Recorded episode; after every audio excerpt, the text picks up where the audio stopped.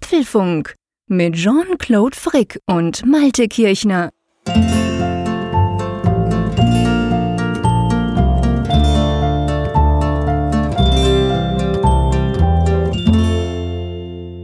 Hallo und herzlich willkommen zum Apfelfunk Ausgabe 170 aufgenommen am 22. Mai am Mittwoch wie immer. Und lieber Malte, ich, ich muss ja sagen, ich bin ein bisschen ehrfürchtig. Ich habe vorhin gemerkt, 170 Folgen schon? Ich weiß nicht, ob man das bei seinem eigenen Podcast sagen kann, aber ich finde das schon eine Hausnummer, oder? ja, es ist eine erschreckende Zahl, finde ich, so, weil man bei der Gelegenheit halt feststellt, dass man ja bei 170 Gelegenheiten mindestens eine Stunde, in der Regel aber mehr, dann eben gepodcastet hat. Und wenn du das mal so summierst, was da so zusammenkommt, ist das ja schon eine gewaltige Zahl. Und als wir irgendwann mal angefangen haben, da fand ich es ja schon imposant, so diese 100, der 100 entgegenzugehen oder überhaupt ja, erstmal der krass. 10. Ja, genau. Ja, das ist schon, ist schon interessant, ein, ein witziges Gefühl. Und man merkt das halt im laufenden Betrieb gar nicht mehr, weil, weil Apfelfunk ja wirklich so zur Routine geworden ist. Ja, es gehört so zum Leben dazu. Routine tönt ja so fast schon so ein bisschen negativ. Ja, so nach stimmt. dem Motto, ja, ja, das ist einfach so, wir, wir reißen da unseren Apfelfunk am Mittwochabend. Das ist es ja gar nicht. Es ist eine totale Leidenschaft. Aber es ist gleichzeitig völlig, wie du sagst, in unser Leben ja einfach eingebaut. Es ist, ist keine Frage. Alle wissen, dass die Familie weiß, dass hey, Mittwochabend ist Apfelfunkabend. Und dann, dann, dann, dann spult sich das so zusammen quasi. Ich finde ja, und da, so wollte ich es eigentlich verstanden wissen. Ich finde ja die Zahl nicht beeindruckend, weil wir jetzt schon so viel und so lange, sondern ich finde ja eigentlich beeindruckend, dass du 170 Folgen lang mit mir Lust hast zu quasseln. Man könnte jetzt sagen, ich bin extrem leidensfähig, aber. genau. nein, nein, es, es, macht ja Spaß. Und wenn, wenn man Spaß hat an einer Sache, dann guckt man halt auch nicht auf die Stunden. Und ähm, ja, ich glaube, ohne, ohne diese irrsinnige Motivation und diese, diesen unglaublichen Spaß an der Sache kann man so ein Projekt nicht 170 Folgen lang machen. Erst recht nicht, wenn das in der Freizeit alleine stattfindet und, und man nicht sein Geld damit verdient. Das muss man wirklich mit, aus Passion machen. Ja, absolut. Das ist definitiv so. Und ihr, liebe Hörerinnen und Hörer da draußen, ihr jetzt denkt, ja, über was quasseln die? Warum tun sie die da gegenseitig? Ja, es war halt einfach, ist mir gerade eingefallen, als ich diese Zahl sah. Ja. Und ähm, aber ohne euch muss man ja fairerweise auch sagen, das kann man jetzt nach dreieinhalb Jahren definitiv sagen. Wir haben ja gesagt am Anfang, ja, wir machen das mal unter Ausschluss der Öffentlichkeit und gucken mal. Aber dreieinhalb Jahre hätten wir es definitiv nicht ausgehalten, wenn jetzt da niemand zuhören würde, oder? das ist genau der Punkt. Also das Bravo, das gebührt ja eigentlich nicht uns selbst, sondern das Bravo gebührt jenen da draußen, die sich Woche für Woche den Apfelfunk anhören, denen, die spenden auch, das muss man an dieser Stelle auch mal wieder sagen. Also wir bekommen ja auch immer dann noch so kleine Unterstützungen, die uns ja helfen beim, beim Betrieb dieses ganzen Apfelfunks. Es hängt ja doch so ein bisschen Infrastruktur dran, um einen Podcast bereitzustellen, ja. der dann auch sehr viele Hörer mittlerweile gefunden hat. Und halt auch Feedback. Also ich finde es immer wieder großartig, auch wenn natürlich nur ein Bruchteil hier in die Sendung dann Einfluss äh, nimmt oder Einfluss nimmt einen viel mehr, aber einzieht, dass wir es vorlesen können, weil die Zeit halt begrenzt ist. Und das ist halt unglaublich, was, was da nach wie vor nach 170 Folgen halt rüberkommt. Und ja, ich, ich danke jedem Einzelnen von euch, dass ihr den Apfelfunk euch anhört. Ja, definitiv. Das tut uns unglaublich gut und das viele Feedback eben tut uns auch gut. Es bringt uns immer wieder auf spannende Gedanken, die wir dann hier im Podcast einbauen und manche davon können wir auch vorlesen in der Feedback-Sektion, die es natürlich auch gibt. Aber ja, das ist großartig. Also die Community, die wächst, die ist da, die ist extrem aktiv und das äh, macht uns einfach Spaß. Aber hey, lass uns endlich mal zur Sache kommen. Kurz übers Wetter, das gehört natürlich absolut dazu, ihr wisst das. Wie sieht's bei dir aus? Bei uns ist jetzt heute mal kurz wieder der Sommer. Na, was heißt wieder? Aber der Frühling wurde ganz kurz übersprungen. Wir hatten schon 22 Grad heute. Hm. Ja. Ja, hier in der Nordsee ist es tatsächlich noch relativ kühl. Wir hatten heute, glaube ich, Spitzenwert 14, 15 Grad. Zwischendurch ließ sich zwar mal die Sonne blicken, aber insgesamt muss man sagen, es ist halt sehr windig und eher ungemütlich. Also es ist kein Wonnemonat Mai, den wir hier erleben. Es ist eher so eine kalte Frühlingsversion, die wir hier geliefert bekommen haben. Es gibt auch schon die ersten Pessimisten, die sagen, ja, das wird auch nichts mehr. Der Sommer bleibt kalt, der bleibt unter den Erwartungen. Ich bin da nicht so. Ich habe schon oft genug eben erlebt, dass der Mai kalt ist und dann wird es dann urplötzlich knalle warm. Also mal abwarten. Es wird ja spätestens knalle heiß, wenn wir in Frankfurt dann Aha, da zusammenkommen. Genau, 27. Juli. Genau. Dann geht's aber sowas von ab, dann wird sowieso heiß, genau. Ich hoffe aber vorher schon, ich gehe ja selber noch an die Nordsee, an die, in die Ferien, ihr wisst das, Holland, Juli. Ein fixer Termin, auch im Apfelfunk-Universum, also hoffe ich schon, dass es ein bisschen warm wird zumindest noch. Aber ja, mal gucken. Gut, ähm, du, was haben wir denn für Themen heute? Es war ja, muss man sagen, als Einstimmung sozusagen zu den Themen, eine relativ ereignisarme Woche, jedenfalls im Apple-Universum. Ja, schon fast eine Einladung zum, zum Abschalten, was man jetzt sagen muss über diese Woche, denn es war tatsächlich eine sehr ruhige Apple-Woche, die allerdings jetzt ja heute nochmal etwas Fahrt aufgenommen hat. Ganz aktuell das erste Thema, Einladung zur WWDC Keynote, die Weltentwicklerkonferenz, steht ja vor der Tür und heute wurden die Journalisten eingeladen, die bei der Keynote dabei sein werden. Du gehörst ja auch dazu. Und ähm, ja, darüber sprechen wir mal über, über diese Einladung. Genau, und dann natürlich, du hast es erwähnt, in zehn Tagen ist WWDC. Es gab ein, vor der WWDC sozusagen, gab es ein MacBook Refresh Update, das doch recht spannend ist, das schauen wir uns genauer an weniger Pixel, mehr Display. Es gibt ein neues LG Ultrafine 4K äh, Display. Das ist dann schon so klammheimlich in den Apple Store reingekommen und jetzt gab es dann auch eine offizielle Ankündigung. Steam Link für iOS ist erschienen mit einer kleinen Verspätung von ungefähr einem Jahr. Ja, das bei Apple ja nichts Außergewöhnliches. genau. Warum das so ist, da werden wir drüber sprechen. Ja, und dann hast du ja kräftig den iMac getestet. Und nicht irgendeinen iMac, sondern den ganz aktuellen, der ja dieses Jahr dann dann aktualisiert erschienen ist. Du hast es ja irgendwann auch schon mal erzählt, dass du den aufgebaut hast und dass du den genutzt hast. Wir sind ja alle gespannt wie ein Flitzebogen, was deine Erfahrungen sind. Davon wirst du uns heute berichten. Ganz genau, dann gibt's natürlich die Umfrage der Woche und Zuschriften unserer Hörer. Das packen wir alles rein. Von dem her ist es uns eigentlich vollkommen egal, wie langweilig die Woche war oder wie langweilig sie bis jetzt ist. Wir machen immer was Gutes draus. Von dem her dürft ihr auch nicht abschalten. Macht ihr auch nicht. Aber lass uns mal anfangen mit der WWDC. Genau. Am 3. Juni geht's ja los und jetzt ging quasi die Einladung zur WWDC Keynote raus. Du hast schon erwähnt, ich habe auch eine bekommen. Ich werde tatsächlich in San Jose sein und werde mir das Ganze dann vor Ort angucken. Ähm, spannend daran ist ja nicht unbedingt, dass ich gehe, sondern spannend daran ist eigentlich die Einladung. Es ist ja immer so, dass Apple, ja, ich sag mal, irgendwas zeichnet. Das Kind von King Tim Cook zeichnet was, hätte ich jetzt fast gesagt. Ich glaube, der hat keine Kinder, aber ähm, äh, dieses Mal muss ich sagen, ich ich, man ist ja jedes Jahr ein bisschen überrascht, aber dieses Mal hat mich ein Einhorn angelacht. Da stellt sich schon die Frage, kriegen die Entwickler jetzt ein Einhorn zur Seite gestellt? Ich habe mich etwas gewundert über die Diskussion, die heute geführt wurde, denn dieses Motiv ist ja nicht neu. Das ist ja, wir haben ja schon mit der Ankündigung der Weltentwicklerkonferenz lass mich kurz überleben, Februar, März, irgendwann war ja diese Lotterie für die Entwickler, dass sie sich dann für ein Ticket bewerben mhm. konnten. Da gab es ja dann auch schon dann eben diese Motive auf der Entwicklerseite von Apple. Ich meine, wir haben ja sogar mal drüber gesprochen. Und mhm. da finden wir ja eben diese Animojis so in stilisierter Form wieder. Wir haben einen schwarzen genau. Hintergrund und wir haben ein Sammelsurium an Entwickler Emblemen. Also das Metal-Zeichen zum Beispiel von dieser Grafik-Engine. Wir sehen den, den App Store, wir sehen den, diesen Swift, äh, ja, was ist das für ein Vögelchen, keine Ahnung, Kolibri. Schraubenschlüssel, der gefällt mir immer ganz besonders gut, ja, wenn es um Entwickler und Apps geht. Genau, der Schraubenschlüssel. Wir sehen eine eckige Klammer, die uns natürlich sofort an Objective-C erinnert. All das haben wir in den letzten Jahren ja auch so gesehen und haben immer gemutmaßt, was könnte das wohl bedeuten? Hat das eine tiefere Bewandtnis? Wir haben ja immer wieder festgestellt, nein, am Ende hat es überhaupt gar keine Bewandtnis. Es sind halt Entwicklersymbole. Es ist eine Entwicklerkonferenz. Das einzige, dem ich einen Wert beimessen würde, ist tatsächlich, dass wir weiß auf schwarz sehen. Denn es ist ja wohl augenscheinlich das Jahr des Dark Modes. Und ähm, ja, es, es würde mir sonst was zugehen, wenn wir das dann jetzt nicht sehen. Oder wie siehst du das? Ja, da hast du absolut recht. Und ich meine, das wäre ja schon allein das, also quasi dieser, dieser Hinweis jetzt hier auf diese Einladung, dieses schwarz, der schwarze Hintergrund, die weißen Symbole, es hat auch ein paar farbige drunter. Das wäre ja eigentlich schon fast mehr als letztes Jahr. Erinnerst du dich? Letztes Jahr war doch dieses 3D-mäßige, weiß, so ein bisschen stilisierte. oh ja. Und man hat da überlegt mit Augmented Reality und schieß mich tot. Und am Schluss war ja gar nichts. Also es gab eigentlich nach der Keynote und überhaupt nach der WWDC sozusagen keine Referenz auf die Einladung, wo man sagen konnte, ja, das Steinchen da, das mhm. ist jetzt das.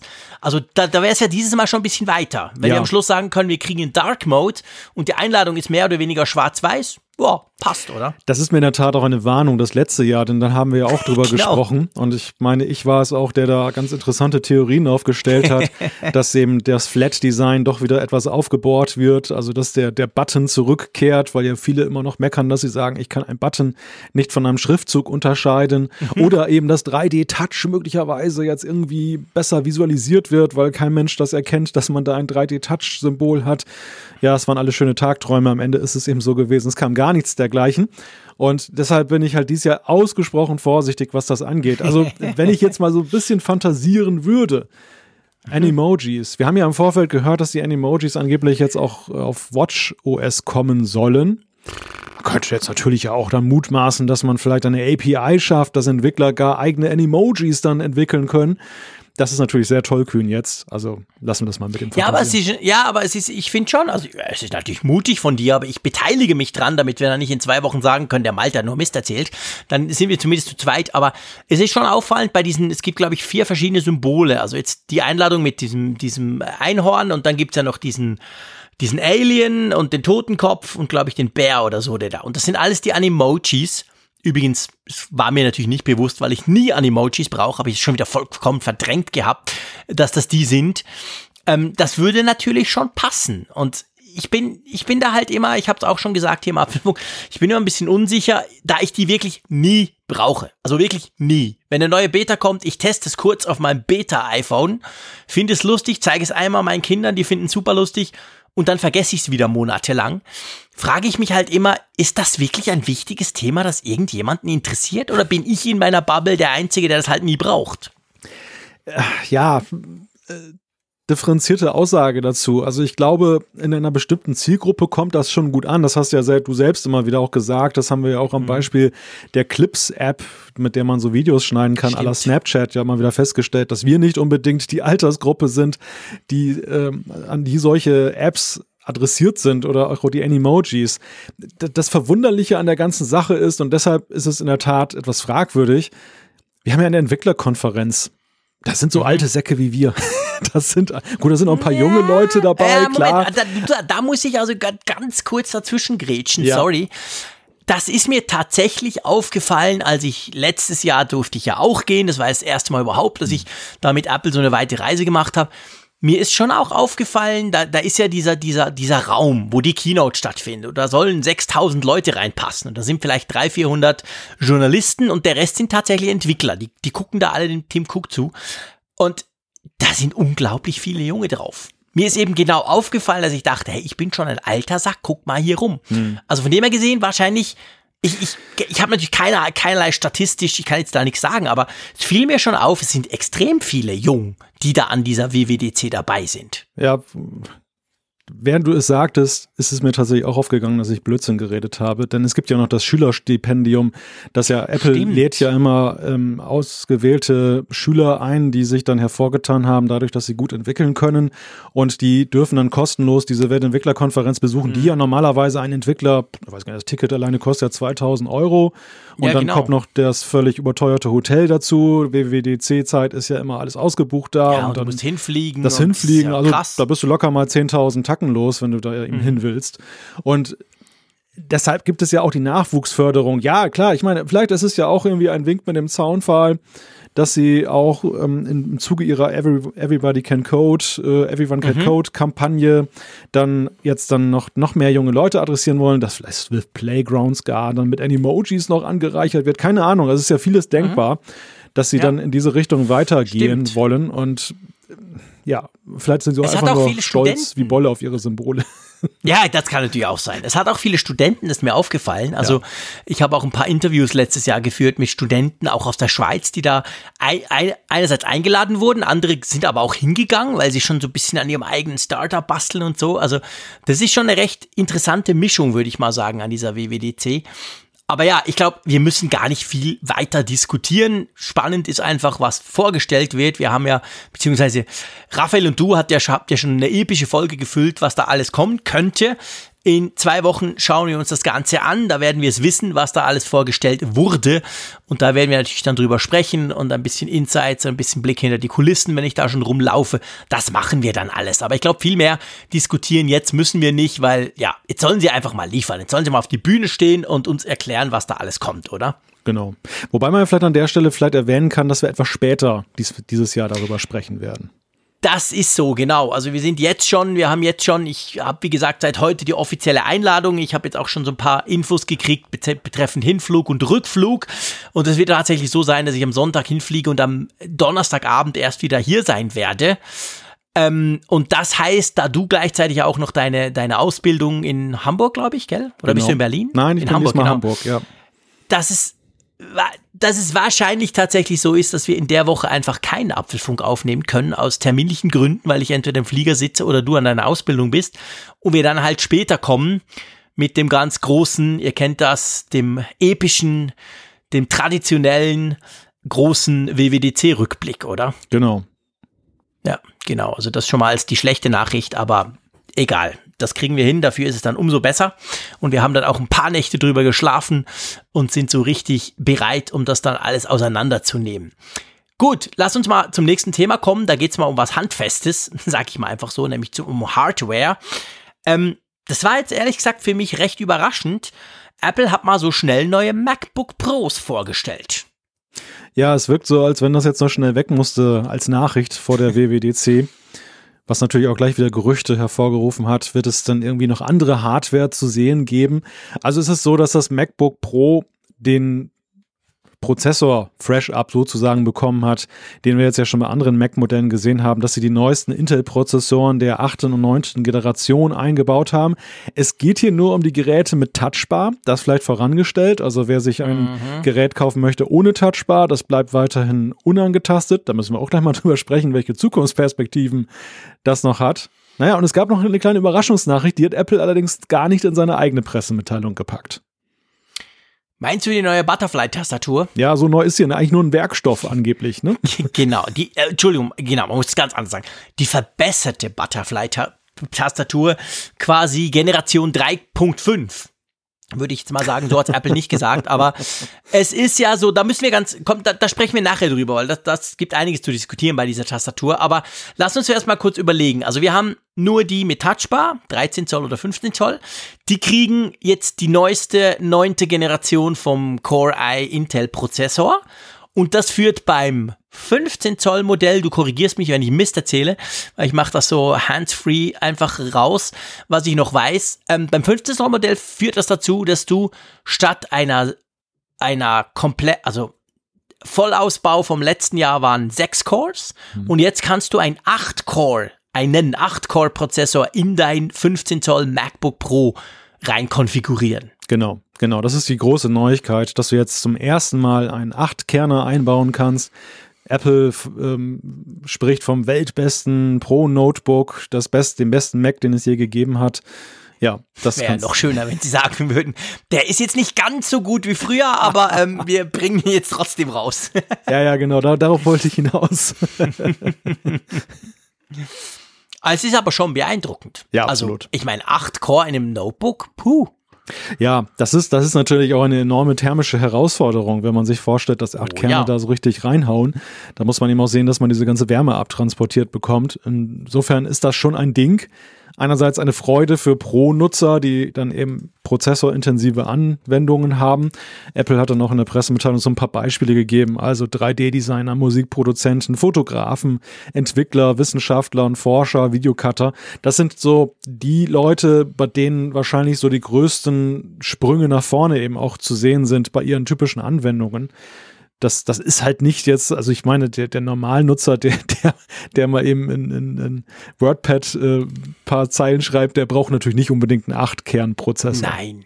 Vor allem, weil du ja beim MacBook Pro ähm, hast du ja, wenn du das, ähm, also wenn du die Baseline, also die, die Standard, Entschuldigung, ich spreche immer Englisch, so ein Quatsch, die Standardkonfiguration wählst, dann ist ja die auch schon sehr powerful. Also beim beim 13 Zoller kriegst du noch einen Dual-Core, da musst du quasi selber auslo auslosen, glaube ich. Moment, ich bin da gerade auf der Seite drauf. Natürlich lädt es jetzt gerade nicht. Immer gut, Apple, ihr seid sonst immer so schnell. So, jetzt hier ist es. Ähm, ja, beim, genau, da kannst du also beim, beim 13 Zoll Modell hast du einen Dual-Core noch, kannst dann natürlich einen Quad-Core haben, aber das 15 Zoll Modell fängt grundsätzlich ja schon bei einem 6-Core an. Also das ist auch, glaube ich, neu. Letztes Jahr war der 6-Core, glaube ich, das die Vollkonfiguration und es gab einen Quad-Core als kleinste in Anführungszeichen. Und hier ist so, beim 15 Zoll, beim neuen, hast du einfach schon per se, wenn du, wenn du quasi das günstigste, bitte günstige in Anführungszeichen, Modell nimmst, dann hast du da schon einen Core i7 ähm, der neunten Generation mit sechs Cores. Und das ist ja auch schon, ja, ist ja heftig. Hm, absolut. Also günstig heißt in diesem Falle, ich glaube, 1999 Euro beim 13 Zöller und 2799 beim 15 Zöller. Und ich glaube, wenn du es hier richtig hoch konfigurierst, bist du auch im 6000er Bereich. Ja, ja, klar. Also das kannst du, ähm, das war letztes Jahr ja auch schon so ein bisschen ähnlich so, aber wenn du natürlich 32 Gigabyte die Vega Pro Grafikkarte und dann, wo es so richtig, richtig, richtig teuer wird, ich bin jetzt bei 4241 Franken nur sozusagen, aber ich habe noch nicht den Speicher. Und wenn ich jetzt meine 4 Terabyte SSD Speicher wähle, weil wenn schon, denn schon, dann bin ich auf knackigen 7312 Franken. Ja, immerhin die Lieferung ist gratis. Hast richtig was gespart. Äh, krass, ja, genau.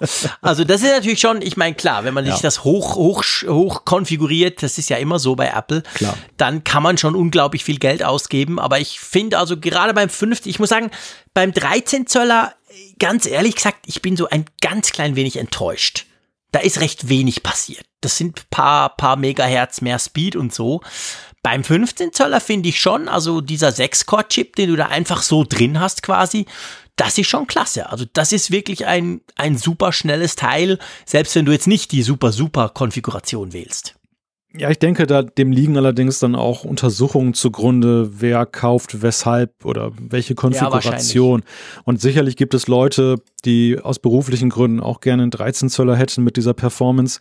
Aber das dann zu entwickeln und dann ist die Zielgruppe aber viel kleiner als bei den 15 mhm. Zöllern, die die meisten wahrscheinlich wegen des größeren Bildschirms haben wollen. Da hat wahrscheinlich Apple dann gesagt, okay, wir, wir, wir machen dann diesen, wir gehen diesen Weg so, dass wir dann das 15 Zöller halt dann in den Fokus nehmen und 13 bekommt auch was, aber eben nicht so in dem Maße, weil ja eben durch die kleinere Größe ja auch die, die, ja, Ansprüche oder die Herausforderung noch größer ist, das ja auch zu bewerkstelligen. Ja klar, die ganzen thermischen Probleme sind natürlich massiv viel größer. Jetzt ist es ja so, ähm, wir müssen über das Keyboard sprechen. Und zwar, da gab es eigentlich zwei News. Du hast recht. Das eine war, dass die neueste Generation, also diese MacBook Pros, die jetzt vorgestellt wurden, die neuen 13 und 15 Zöller mit Touchbar, die haben eine verbesserte, mit neuen Materialien befüllte Butterfly-Tastatur. Und gleichzeitig hat ja Apple eigentlich zugegeben in einer anderen Pressemitteilung, dass halt die Butterfly-Tastatur, egal ob erste, zweite oder eben auch dritte, die letzten Juli eingeführt wurde, dass die nach wie vor Probleme haben.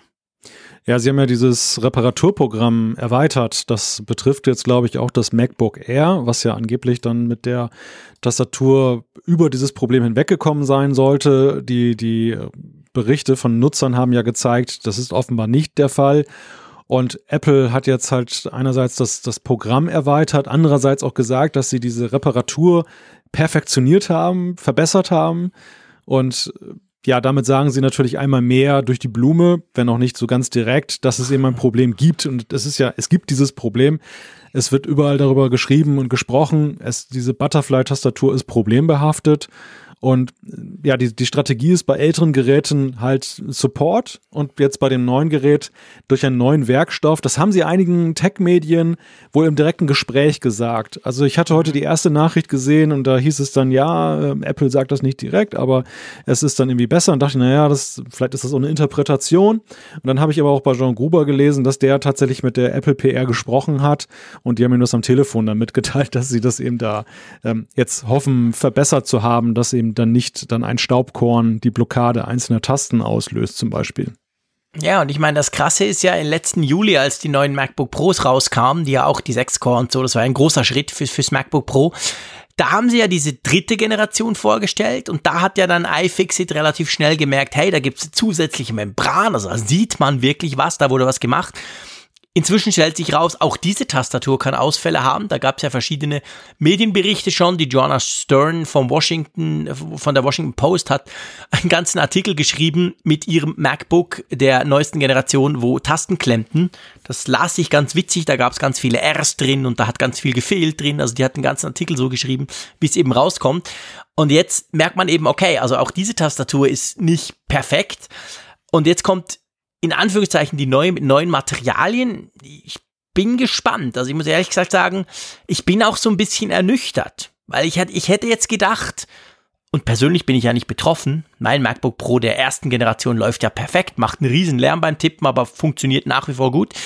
Aber ich hätte jetzt gedacht, dieses, diese Membran und so, da sieht man was, das, das hat's wohl gebracht. Weil ich weiß nicht, es gibt ja nicht wenige, die inzwischen geschrieben haben, sie gehen davon aus, dass diese Tastatur per se einfach eine Fehlentwicklung ist. Dass man die gar nicht flicken kann. Dass das einfach Mist ist. Naja, und dass sie jetzt zum zweiten Mal die Lösung gefunden haben wollen, erweckt genau. natürlich auch den Eindruck, als wenn daran herumgedoktert wird. Als wenn sie selbst nicht so richtig dann den, den Stein der Weisen gefunden haben oder das Staubkorn der Weisen, wie, wie, wie man das Ding halt jetzt irgendwie dann doch zum Laufen bringt. Ja, also ich habe ja bei meinem MacBook mittlerweile auch dieses Problem, dass das P zuweilen etwas klemmt. Das entspricht genau dieser Symptomatik, die ich halt auch mal wieder lese über diese Butterfly-Tastatur. Und äh, wir haben ja auch im Feedback sehr viele Rückmeldungen bekommen von Nutzern, die das sehr krass betroffen hat, die schon mehrfach das haben reparieren lassen und die dann auch echt gefrustet sind, weil sie das dann eben dann auch auf der Arbeit ständig brauchen und dann ständig da, da haken oder mhm. festhaken mit ihren Tasten das ist natürlich echt so ein, so, ein, so ein Ding. Also ich meine, es gibt halt so nice-to-have-Sachen, wo du sagst, wenn sie nicht funktionieren, dann ist das zwar nicht schön, aber auch kein Beinbruch. Ich sag mal, wenn zum Beispiel die F12-Taste auf der Touchbar nicht richtig funktioniert. Ich dachte genau das gleiche jetzt gerade, wenn die Touchbar mal ein bisschen ausfällt. Genau, dann, dann, richtig, dann, dann geht die, dann, dann dreht sich die Erde weiter. Aber bei der Tastatur, das ist halt wie der Bildschirm. Ne? Es gibt an einem Notebook gibt es ein paar mhm. Komponenten, die sind halt echt so Must-Have, was das, was das Funktionieren angeht. Und wenn da das richtig dann hakt, dann ist das natürlich ein Makel. Ich bin mal gespannt, ob jetzt dieser neue Werkstoff dann das, das Problem dann wirklich löst. Da bin ich auch sehr gespannt, weil das natürlich eigentlich ein, wie ich finde, super Notebook extrem ja, extrem fehleranfällig und, und auch vom, vom, ich sag mal, vom, vom Ruf her natürlich ganz schlecht macht. Ich kenne nicht wenigen, die sagen, hey, ja, ja, MacBook, tolle Sache, aber ich höre da immer nur von Tastaturproblemen. Nee, nee, sowas will ich nicht, weil die Tastatur ist nun mal halt wichtig. Und ich, weißt du, ich bin ja auch selber, ich muss sagen, ich bin ja ein super Fan. Ich bin wahrscheinlich der einzige Fan von dieser Butterfly-Tastatur, weil ich liebe das, dass die so einen extrem harten, extrem flachen, kaum Hub hat. Ich finde das super. Das kommt meiner Art zu tippen extrem entgegen. Ich, ich bin wirklich ein großer Fan davon. Hatte ja auch Glück. Das erste, die erste Generation und die zweite Generation, die ich einsetze, haben beide bisher noch keine Ausfälle. Aber ähm, ja, also das ist schon, das ist schon, du, du hast ja gesagt, es ist nicht einfach irgendein ein Port, der vielleicht nicht gut funktioniert oder die Hülle, die klemmt oder was auch immer, sondern es ist wirklich ein ganz zentraler Bestandteil. Also muss man mal abwarten. Ich gehe davon aus, wenn dann die ersten Geräte rausgehen, wird die dann auch jemand auseinandernehmen zum gucken, was denn da alles drin ist. Und dann werden wir sehen, ob Apple da wirklich was Größeres verändert hat oder ob sie nur irgendeinen anderen Kleber brauchen oder so. Leider wurden ja nicht alle MacBooks aktualisiert. Einmal mehr. Einmal mehr. Mein Lieblings-MacBook wurde nicht ähm, ähm, aktualisiert. Ich hätte nie gedacht, dass ich das sage. Ich hätte nie gedacht, dass ich es öffentlich vor all unseren Hörerinnen und Hörern hier sage, aber das MacBook Pro Escape oder eben das MacBook Pro ohne Touchbar ähm, ist inzwischen mein Lieblings-MacBook Pro geworden. Das ist mein Geschäftsnotebook und ich brauche das inzwischen für fast alles. Meins mit Touchbar habe ich schon länger nicht mehr angeworfen. Sollte es wohl mal verkaufen. Ähm, das ist immer noch auf dem Stand 2017, also zweite Generation Tastatur. Prozessoren sind sehr alt inzwischen. Äh, schade eigentlich, aber was mich erstaunt ist, dass man es doch immer noch kaufen kann. Weil ja. erinnerst du dich an unser MacBook Air Review mhm. im Dezember? Wo wir beide ziemlich sicher waren, ja komm, das MacBook Pro ist ja sowieso viel besser als das, das, das ohne Touchbar als das MacBook Air. Das wird bald rausfliegen, aber noch ist es im Store drin. Ja, wenn uns dieses Jahr eines gelehrt hat, dann das totgesagte Leben länger. Und ähm, das haben wir beim MacBook Air ja einerseits festgestellt, beim iPad Mini gleichermaßen. Ich bin jetzt sehr vorsichtig, wenn es darum geht zu sagen, dass das ein sicheres Zeichen ist, dass das keine Zukunft hat ich finde es auch merkwürdig. Ich finde es deshalb merkwürdig. Ich meine, dass, dass Apple ein, ein teures Modell natürlich lieber im Line-up hat als ein günstigeres, ist aus ihrer Sicht durchaus nachvollziehbar. Dass aber Klar. dieses Unterscheidungsmerkmal ausgerechnet die Touchbar ist, die ja eher eine glücklose Geschichte ist, möchte ich mal sagen. Das verwundert. Also das, das, ja. ist, das ist eigentlich ziemlich strange, weil es gibt halt auch viele Leute da draußen, die wertschätzen eben dann diese Hardware-Tasten weiterhin. Also den, die, die sehen nicht die Touchbar als Segen an, den, und, und da ist es weniger die Preisfrage als die Tatsache, dass sie sagen, ich will einfach haptisch fühlbare Tasten an der Stelle haben. Ich will nicht diesen, diesen Screen haben. Ich brauche nicht diese Funktionalitäten. Und das ist ja eben auch so, weil die Touchbar ja nun so ein, ein Thema geblieben ist, was ja eben dieser Pro-Reihe ausgewählten Pro-Modellen vorbehalten bleibt. Das ist nicht beim, die ist nicht beim Air eingebaut, sie ist sonst wo nirgendwo aufgetaucht. Ist sie ja jetzt auch nicht so weit verbreitet jetzt für, für die Apps oder so, oder dass, dass sie wirklich so elementarer Teil der, der Mac-Nutzung geworden ist. Sie ist halt weiterhin ein, mhm. ein Add-on. Ja. Ja, ja, Ganz genau. Also das, äh, ja, das ist merkwürdig, aber eben, wir müssen natürlich, wenn wir über das MacBook Pro ohne Touchbar sprechen, ist man eben sehr schnell auch beim MacBook Air. Und diese, ich sag mal, das hat sich ja noch nicht so ganz aufgedröselt. Ich, ich, ich bin gar nicht sicher, ob die, der, der angekündigte Preis, die angekündigte Preisreduktion vom MacBook Air inzwischen eigentlich bei uns angekommen ist. Ich muss gleich mal gucken. Wir machen das hier live im Apfelfunk. Was kostet denn das kleine Baby MacBook Air? Das kostet 1399 Franken und damit kostet es immer noch genau gleich viel. Und damit unterscheidet sich's vom MacBook Pro ohne Touchbar eben eigentlich sozusagen nicht, weil das kostet nämlich 1, 2, 3, kostet 4, also kostet 70 Franken mehr. Und ist immer noch mindestens 200 Franken besser, sage ich mal. Also diesen, dieses Problem haben sie noch nicht gelöst, dass sie das MacBook Air zum Beispiel 200 Franken oder Euro günstiger machen, damit sich die besser unterscheiden, oder? Das stimmt. Ich gucke hier gerade auf die deutsche Seite. Mhm. Das Einzige, was hier als Rabatt winkt, ist, dass man ein Eintauschgerät hinzufügen kann. Da erhält man eine Rückerstattung von bis zu 1200 ah. Euro, wenn man einen qualifizierten Computer eintauscht. Wow.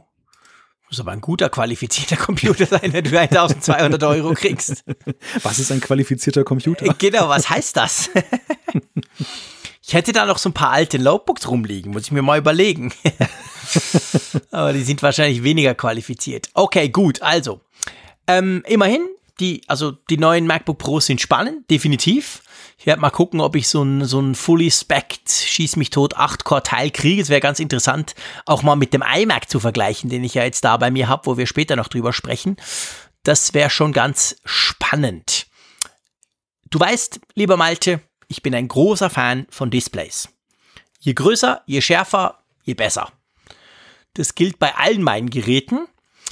Und ich warte ja nach wie vor extrem gespannt, aber auch langsam ein bisschen nervös und ungeduldig auf einen Apple-Bildschirm. Also auf einen Nachfolger vom legendären Apple Cinema Display, das mich jahr jahrelang begleitet hat. Das gab's noch nicht, aber es gab einen anderen Monitor, der auch so ähnlich wie die MacBooks plötzlich in den App Store geplumpst ist. Ja, das LG Ultrafine 4K Display, das, das galt ja so als Übergangslösung, bis dann eben Apple was bringt. Was mich auch übrigens zu der Frage führt, gehst du davon aus, dass wir in Sachen Mac Pro was hören werden auf der WWDC? Ja, also ja, ja, wirklich. Also ich, ich bin, ich, also wenn sie es jetzt nicht so machen wie damals beim ersten Mac Pro, beim Champagnerkübel, beim, beim, beim Refresh, den haben sie ja in einer WWDC gezeigt, in so einem Glaskasten und kurz vorgestellt. Und der kam dann Monate später, aber immerhin kam er. Ich glaube, sowas ähnliches müssen sie jetzt an der WWDC bringen, weil wir wissen, sie sind dran an einem Mac Pro, an einem modularen Mac Pro, an einem neuen. Aber mehr wissen wir nicht. Und ich meine, das ist ja definitiv ein Teil für Profis und WWDC, da sind Profis. Also ich rechne ehrlich gesagt fest damit, dass wir ihn zumindest mal kurz angeteasert kriegen. Ich rechne noch nicht unbedingt mit Preis und wann und wie und was, aber der muss dahin. Ja, ja, ich finde auch, dass, dass das Thema, was wir vorhin besprochen haben mit dem 8-Kern MacBook Pro, ich habe zu oft das Wort Pro in dieser Pressemitteilung gelesen. Und, und ja. man, ich gehe mal davon aus, dass wenn bei Apple Pressemitteilungen entwickelt werden, dann, dann beschäftigen sie sich ja ewig mit dieser ganzen Geschichte und dann verfestigt sich, dann brennt natürlich so ein Wort auch irgendwie ein in den Köpfen. Und wenn man, weil man irgendwie schon auch ein anderes Thema bearbeitet, was man natürlich noch nicht publik macht, vielleicht ist dann eben auch da etwas mit Pro im Gange. Ja, naja, das könnte absolut sein. Und ich meine, dazu würde ja eigentlich dann das Pro Cinema Display oder wie es auch immer heißt von Apple ja dann auch passen. Ja. So für 4000 Euro 6K schieß mich tot. Also nichts, was wir uns hinstellen, aber das könnte, das würde eigentlich da auch ganz gut passen. Nichtsdestotrotz hat Apple diesen LG Ultrafine 4K Bildschirm in einer neuen Version eigentlich im Store drin, weil der andere flog raus den gab es schon eine Zeit lang nicht mehr. Da dachten viele schon, ha, guck jetzt mal, jetzt kommt dann Apple doch um die Ecke. Jetzt ist aber leider nur LG um die Ecke gekommen. Aber was kann das Teil denn eigentlich? Ja, es kann halt 4K, ist damit ja ein schöner Kompromiss für all jene, die nicht die 6000 Euro später mal ausgeben wollen, aber trotzdem ein, ein sehr scharfes Bild haben wollen, zum Beispiel um es an einem MacBook Pro anzuschließen, das Gerät. Und mhm. es gab ja schon diese ultrafein 4K-Display. Das ist dann allerdings, das alte Modell ist verschwunden, das neue ist klammheimlich in den Store gekommen. Mhm. Und es ist halt dahingehend verändert. Es hat jetzt 23,7 statt 21 Zoll Größe und dafür allerdings weniger Auflösung, was etwas komisch ist. Also ist jetzt nicht dann noch gestochen schärfer, sondern eher das Gegenteil davon. Aber es hat eine kleine Finesse eingebaut. Ja, es hat einen ähm, Thunderbolt 3 Port und zwar zum Durchreichen. Was, was, was kann ich damit machen? Ja, bislang war es so, du hattest auch schon einen Port, der war allerdings nur dazu da, dass du eben das Display mit dem Computer verbindest, damit dann der, der war performant genug, um eben diese riesen Datenmengen für 4K zu übertragen. Und was halt der, der zweite Port ermöglicht ist, dass du zum Beispiel jetzt noch irgendwie so ein Storage Array, also oder eine Festplatte oder sowas mit Thunderbolt anschließt.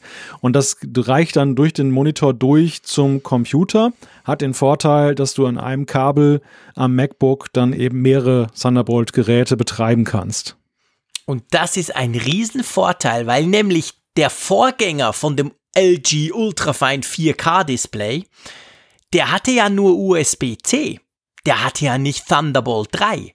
Da konntest du zwar ein MacBook dran schließen und das hat super schön mit 4K alles funktioniert, aber du hattest halt nicht diesen ultra super hyper schieß mich tot schnellen Standard. Thunderbolt 3 ist ja, ist ja fast zehnmal schneller als USB Typ C. Und das ist jetzt, das ist schon eine Verbesserung, muss man ganz klar sagen, wie du sagst. Und dadurch, dass du jetzt zwei hast, kannst du natürlich hinten weitermachen. Man kann ja die in, hintereinander hängen wie früher, Gott hab ihn selig, bei Firewire. Erinnerst du dich noch? Oh ja, da konnte man auch so schöne Ketten von Geräten machen. Zuerst die Harddisk, dann hinten dran noch ein NAS und dann und so weiter. Und man war super stolz und war extrem Hightech unterwegs. Aber, also von dem her ist das schon eine Verbesserung, das Teil. Ja, auf jeden Fall. Weil es gibt ja noch das teurere 5K-Display, das gibt es immer noch. Ich bin da auch gerade auf der Apple-Seite am Surfen. Das kostet natürlich eine ganze Ecke fast doppelt so viel. Also dieses Teil gibt es immer noch, aber das ist auch deutlich größer und eben, wie gesagt, deutlich teurer. Und wahrscheinlich reicht ja das 4K schon sehr vielen. Also das ist schon ein ganz gutes Display, muss ich sagen. Also das finde ich jetzt, finde ich jetzt recht cool, weil sie einfach diesen, ich sag mal, diesen USB-C-Schnitzer, salopp gesagt, ausgemerzt haben, oder? Ja, und es hat ja auch einen Preis, der noch einigermaßen bezahlbar ist. Ich habe heute ja. mal geguckt, in Deutschland kostet es irgendwie 749 Euro. Das ist nicht wenig, aber das ist gemessen an einer 4K-Auflösung ja auch, du, du kriegst auch einen Gegenwert. Also ist okay. Ja, absolut. Bei uns kostet übrigens witzigerweise genau gleich viel, nur in Schweizer Franken. Und ähm, ja, das ist, das ist schon okay. Also von dem her, das ist ein guter Monitor, der, der, der natürlich auch ganz toll mit den neuen Macs zusammenspielt. Gut, lass uns ein bisschen über Software reden. Über eine ganz kleine verspätete Software, die aber wahrscheinlich den einen oder anderen glücklich machen wird. Mich nicht, sage ich schon mal gleich. Ja, mich auch eigentlich nicht. Super. Ja, wir sind nicht die Zielgruppe davon. Die, die Rede ist von Steam Link. Also Steam, das sagt ja sicherlich vielen etwas, ist ja ein Spieledienst, ein, ein äh, Portal, wo man Spiele kaufen kann und kann sie runterladen digital und äh, auch Add-ons runterladen auf dem PC, auf dem Mac, gibt's auf vielen Plattformen. Und jetzt eben auch mit der Möglichkeit, diese Spiele, die du zum Beispiel auf einem Mac oder auf einem PC installiert hast, die auf deinem iPad zum Beispiel zu benutzen, also unter iOS generell. Das geht über diese neue App namens Steam Link, die spiegelt das Ganze dann eben ja, auf dein Gerät. Also du, du, du nutzt es quasi wie eine Fernbedienung. Und klingt alles recht simpel, klingt alles schön, freut sicherlich auch einige, die das gerne nutzen wollen. Die Geschichte, die, die da jetzt damit verbunden ist, die ist allerdings wieder kurios und so eine typische Apple-Geschichte, denn das Ding war ein Jahr gebremst. Das war schon mal rausgekommen, ganz kurzzeitig, und dann war es wieder einkassiert worden. Genau, also das, die, die App kam, glaube ich, ziemlich genau vor einem Jahr eigentlich schon raus. Und dann hat die Apple Review, die Apple App Review Truppe gemerkt, uh, das ist ja ganz böse, da stimmt doch irgendwas nicht. Und hat das wieder rausgenommen. Genau, wegen, unter, unter anderem wegen In-App-Purchases, also die, oder besser gesagt die Umgehung derselben. Denn Steam hat ja nun mal so einen Store, wo sie ja auch zum Beispiel diese DLCs, diese Downloadable Contents dann eben dann zusätzlich zu verkaufen und zwar jetzt nicht über Steam Link direkt, aber ja über die Steam App oder über das Steam Programm. Und das geht natürlich aus Apples Sicht gar nicht, denn Apple möchte ja immer mitverdienen und das steht ja auch in den App Store Guidelines, dass man ja, wenn man etwas verkauft, dann nur über sie. Und deshalb haben sie das Ganze dann halt kassiert und ein Jahr ist da wohl hin und her diskutiert worden. Ich weiß gar nicht, wie weit das jetzt auch sich dann niedergeschlagen hat in der Software, dass es Veränderungen gegeben hat. Auf jeden Fall ein Jahr später ist das jetzt halt im App Store erschienen und man kann es laden. Was ich ja ganz interessant finde, ist, genau im Moment, wir haben auch schon drüber gesprochen im Apfelfunk, hat ja Apple dieses Problem mit dieser, einerseits dieser Klage, die jetzt vor Bundesgericht in den USA zugewiesen wurde, wegen Monopol im App Store Bereich auf dem, auf dem iPhone, haben wir letztes Mal drüber gesprochen. Und dann ist es ja so, dass bei uns in der, in Europa hat ja Spotify, also weltweit, aber Spotify ist ja auch ganz, die haben ja auch nicht unbedingt Freude dran, weil die haben ja das gleiche Problem mit den In-App-Purchases und keine Links in der App und so. Und die haben ja auch, da will sich ja jetzt auch die EU-Wettbewerbskommission einschalten zu dem Punkt. Und jetzt kommt quasi diese Steam-App wieder raus.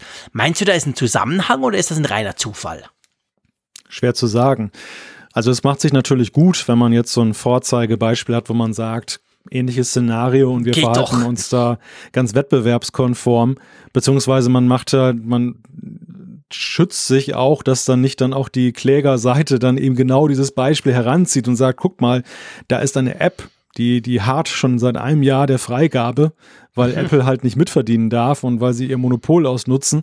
Also das, das, natürlich könnte das mit reinspielen. Wir hatten ja beim letzten Mal auch darüber uns unterhalten, inwieweit denn diese Klage jetzt gerade in den USA eine Relevanz hat. Da haben wir auch dann ich wollte jetzt nicht sagen wütende Post bekommen, aber schon irgendwie mhm. belehrende Post, aufklärende Post, die uns darauf dann eben hingewiesen hat, dass eben Apple in den USA einen anderen Marktanteil hat als hierzulande, beziehungsweise in Europa, einen, einen sehr großen Marktanteil und insofern dieses Monopoly-Spiel dann eben schon ein, eine größere Relevanz hat, auch in den USA, weshalb die Klage schon da eine Bedeutung hat und man eben nicht so einfach sagen kann, wie wir es dann dann mal eben gemacht haben, dass wir gesagt haben, wieso? Die Apps gibt es auch für Android. Also insofern kann man doch auch dann einfach die Plattform wechseln, wenn man nicht konform mhm. geht mit diesem Ecosystem. Ja, ganz genau, genau. Ähm, aber, gell, einfach noch, dass ich als Nicht-Gamer das auch verstehe.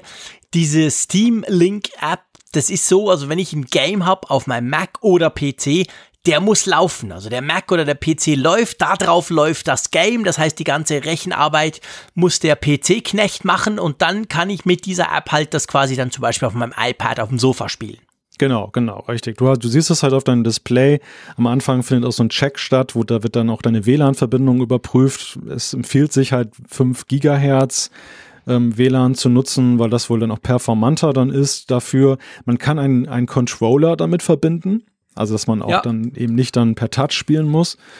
Ich kenne einen, der hat das schon testweise installiert, der das bei Twitter auch gepostet, nämlich Raphael Zeyer.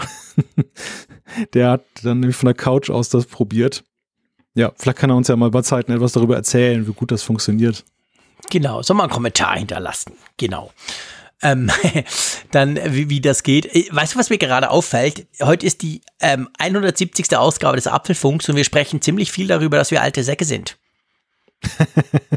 Auch jetzt wieder beim Game. Ja, genau, wir altern. Ei, meine Güte, der Apfelfunk wird alt. Ähm, wir haben jetzt schon wieder drüber gesprochen. Ja, okay, das, wir sind ja keine Gamer und wir brauchen keine Emojis und all das Zeug. ja, vielleicht, vielleicht ist es aber auch, liegt es auch nicht nur an uns, sondern es liegt vielleicht auch daran, dass allgemein die, die Ausrichtung der Zielgruppe halt auch etwas angepasst wurde. Also, dass man eben auch Apple Kunden sind ja in der Regel ja schon Leute, die mitten im Leben stehen, weil einfach die Preise so hoch sind. Ein Teenager ja. kann sich ja so ein, so ein super neues iPhone eher tendenziell nicht leisten, mhm. wenn das über 1000 Euro kostet. Klar. Und der, der Kurs der letzten Zeit, auch in Anbetracht der Entwicklung der Geschäftszahlen, ist ja eben so, dass man schon feststellen kann, dass Apple einiges bei Soft- und Hardware unternimmt, um eben auch dann diese Käuferschaften im jüngeren Bereich zu erschließen. Angefangen von den Spielereien mit Clips und den, den Emojis, über die wir vorhin schon gesprochen haben, bis hin zu, dass man eben knallebunte iPhone 10R rausbringt, die natürlich auch dann eine junge Klientel durchaus dann eben begeistern können und dann eben auch ein bisschen günstiger zu haben sind, wobei günstiger natürlich dann immer in Anführungszeichen und Tüdelchen und überhaupt, denn äh, das ist natürlich auch immer noch kein Pappenstiel. Ja. Ja, stimmt. Das ist natürlich auch ein Punkt. Aber ähm, wir bleiben tapfer. Wir sprechen auch über Dinge, die wir nicht verstehen. Dann lassen wir sie uns von unserer Hörerschaft erklären. Das klappt ja per Feedback immer ganz wunderbar, oder? Genau, genau. Wir haben ja, wir haben ja glücklicherweise Hörer und Hörerinnen jeden, jeden, jedes Alters. Absolut. Was, was dann äh, uns dann auch dann massiv hilft immer. Ja. Ja, genau. Wir hatten ja auch schon Teenager, die uns geschrieben haben, was sie machen und wie sie das sehen. Wir hatten auch schon über 80-Jährige, die uns geschrieben haben, wie sie das machen. Also das ist fantastisch, das ist cool. Eine ganz große Community über alle Altersgrenzen hinweg. So, lass uns zum nächsten Thema kommen. Äh, einem Thema, das mich seit vier Wochen ungefähr beschäftigt. Ich habe nämlich vor vier Wochen habe ich den neuen iMac bekommen. Wir haben ja vor ein paar Wochen kam ja der raus, der neue 2019er iMac sozusagen. Und ich habe mir so ein Testgerät organisiert. Der steht seit da jetzt bei mir und zwar in der bestmöglichen Konfiguration. Das heißt mit dem Core i9 8 Kernprozessor mit 16 GB RAM und der Radeon Pro Vega 48 mit 8 GB VRAM. Also eine ziemlich schmucke Maschine. Und der passt insofern gut, weil ich habe ja, wie du auch, den 5K iMac. Das ist ja unser sozusagen beider Haupt-Mac. Wir haben beide den, in Anführungszeichen, alten, den Late 2014er bei uns. Und ich habe jetzt mein ähm, iMac, mein eigen, mal kurz zur Seite gestellt und seit vier Wochen eben mit diesem, bin ich mit diesem neuen unterwegs. Und es ist ja schon noch spannend. Da liegen ja jetzt genau fünf Jahre dazwischen. Also der ist jetzt Anfang 2019 rausgekommen, der andere kam Ende 2014 raus, also knapp fünf Jahre sind dazwischen.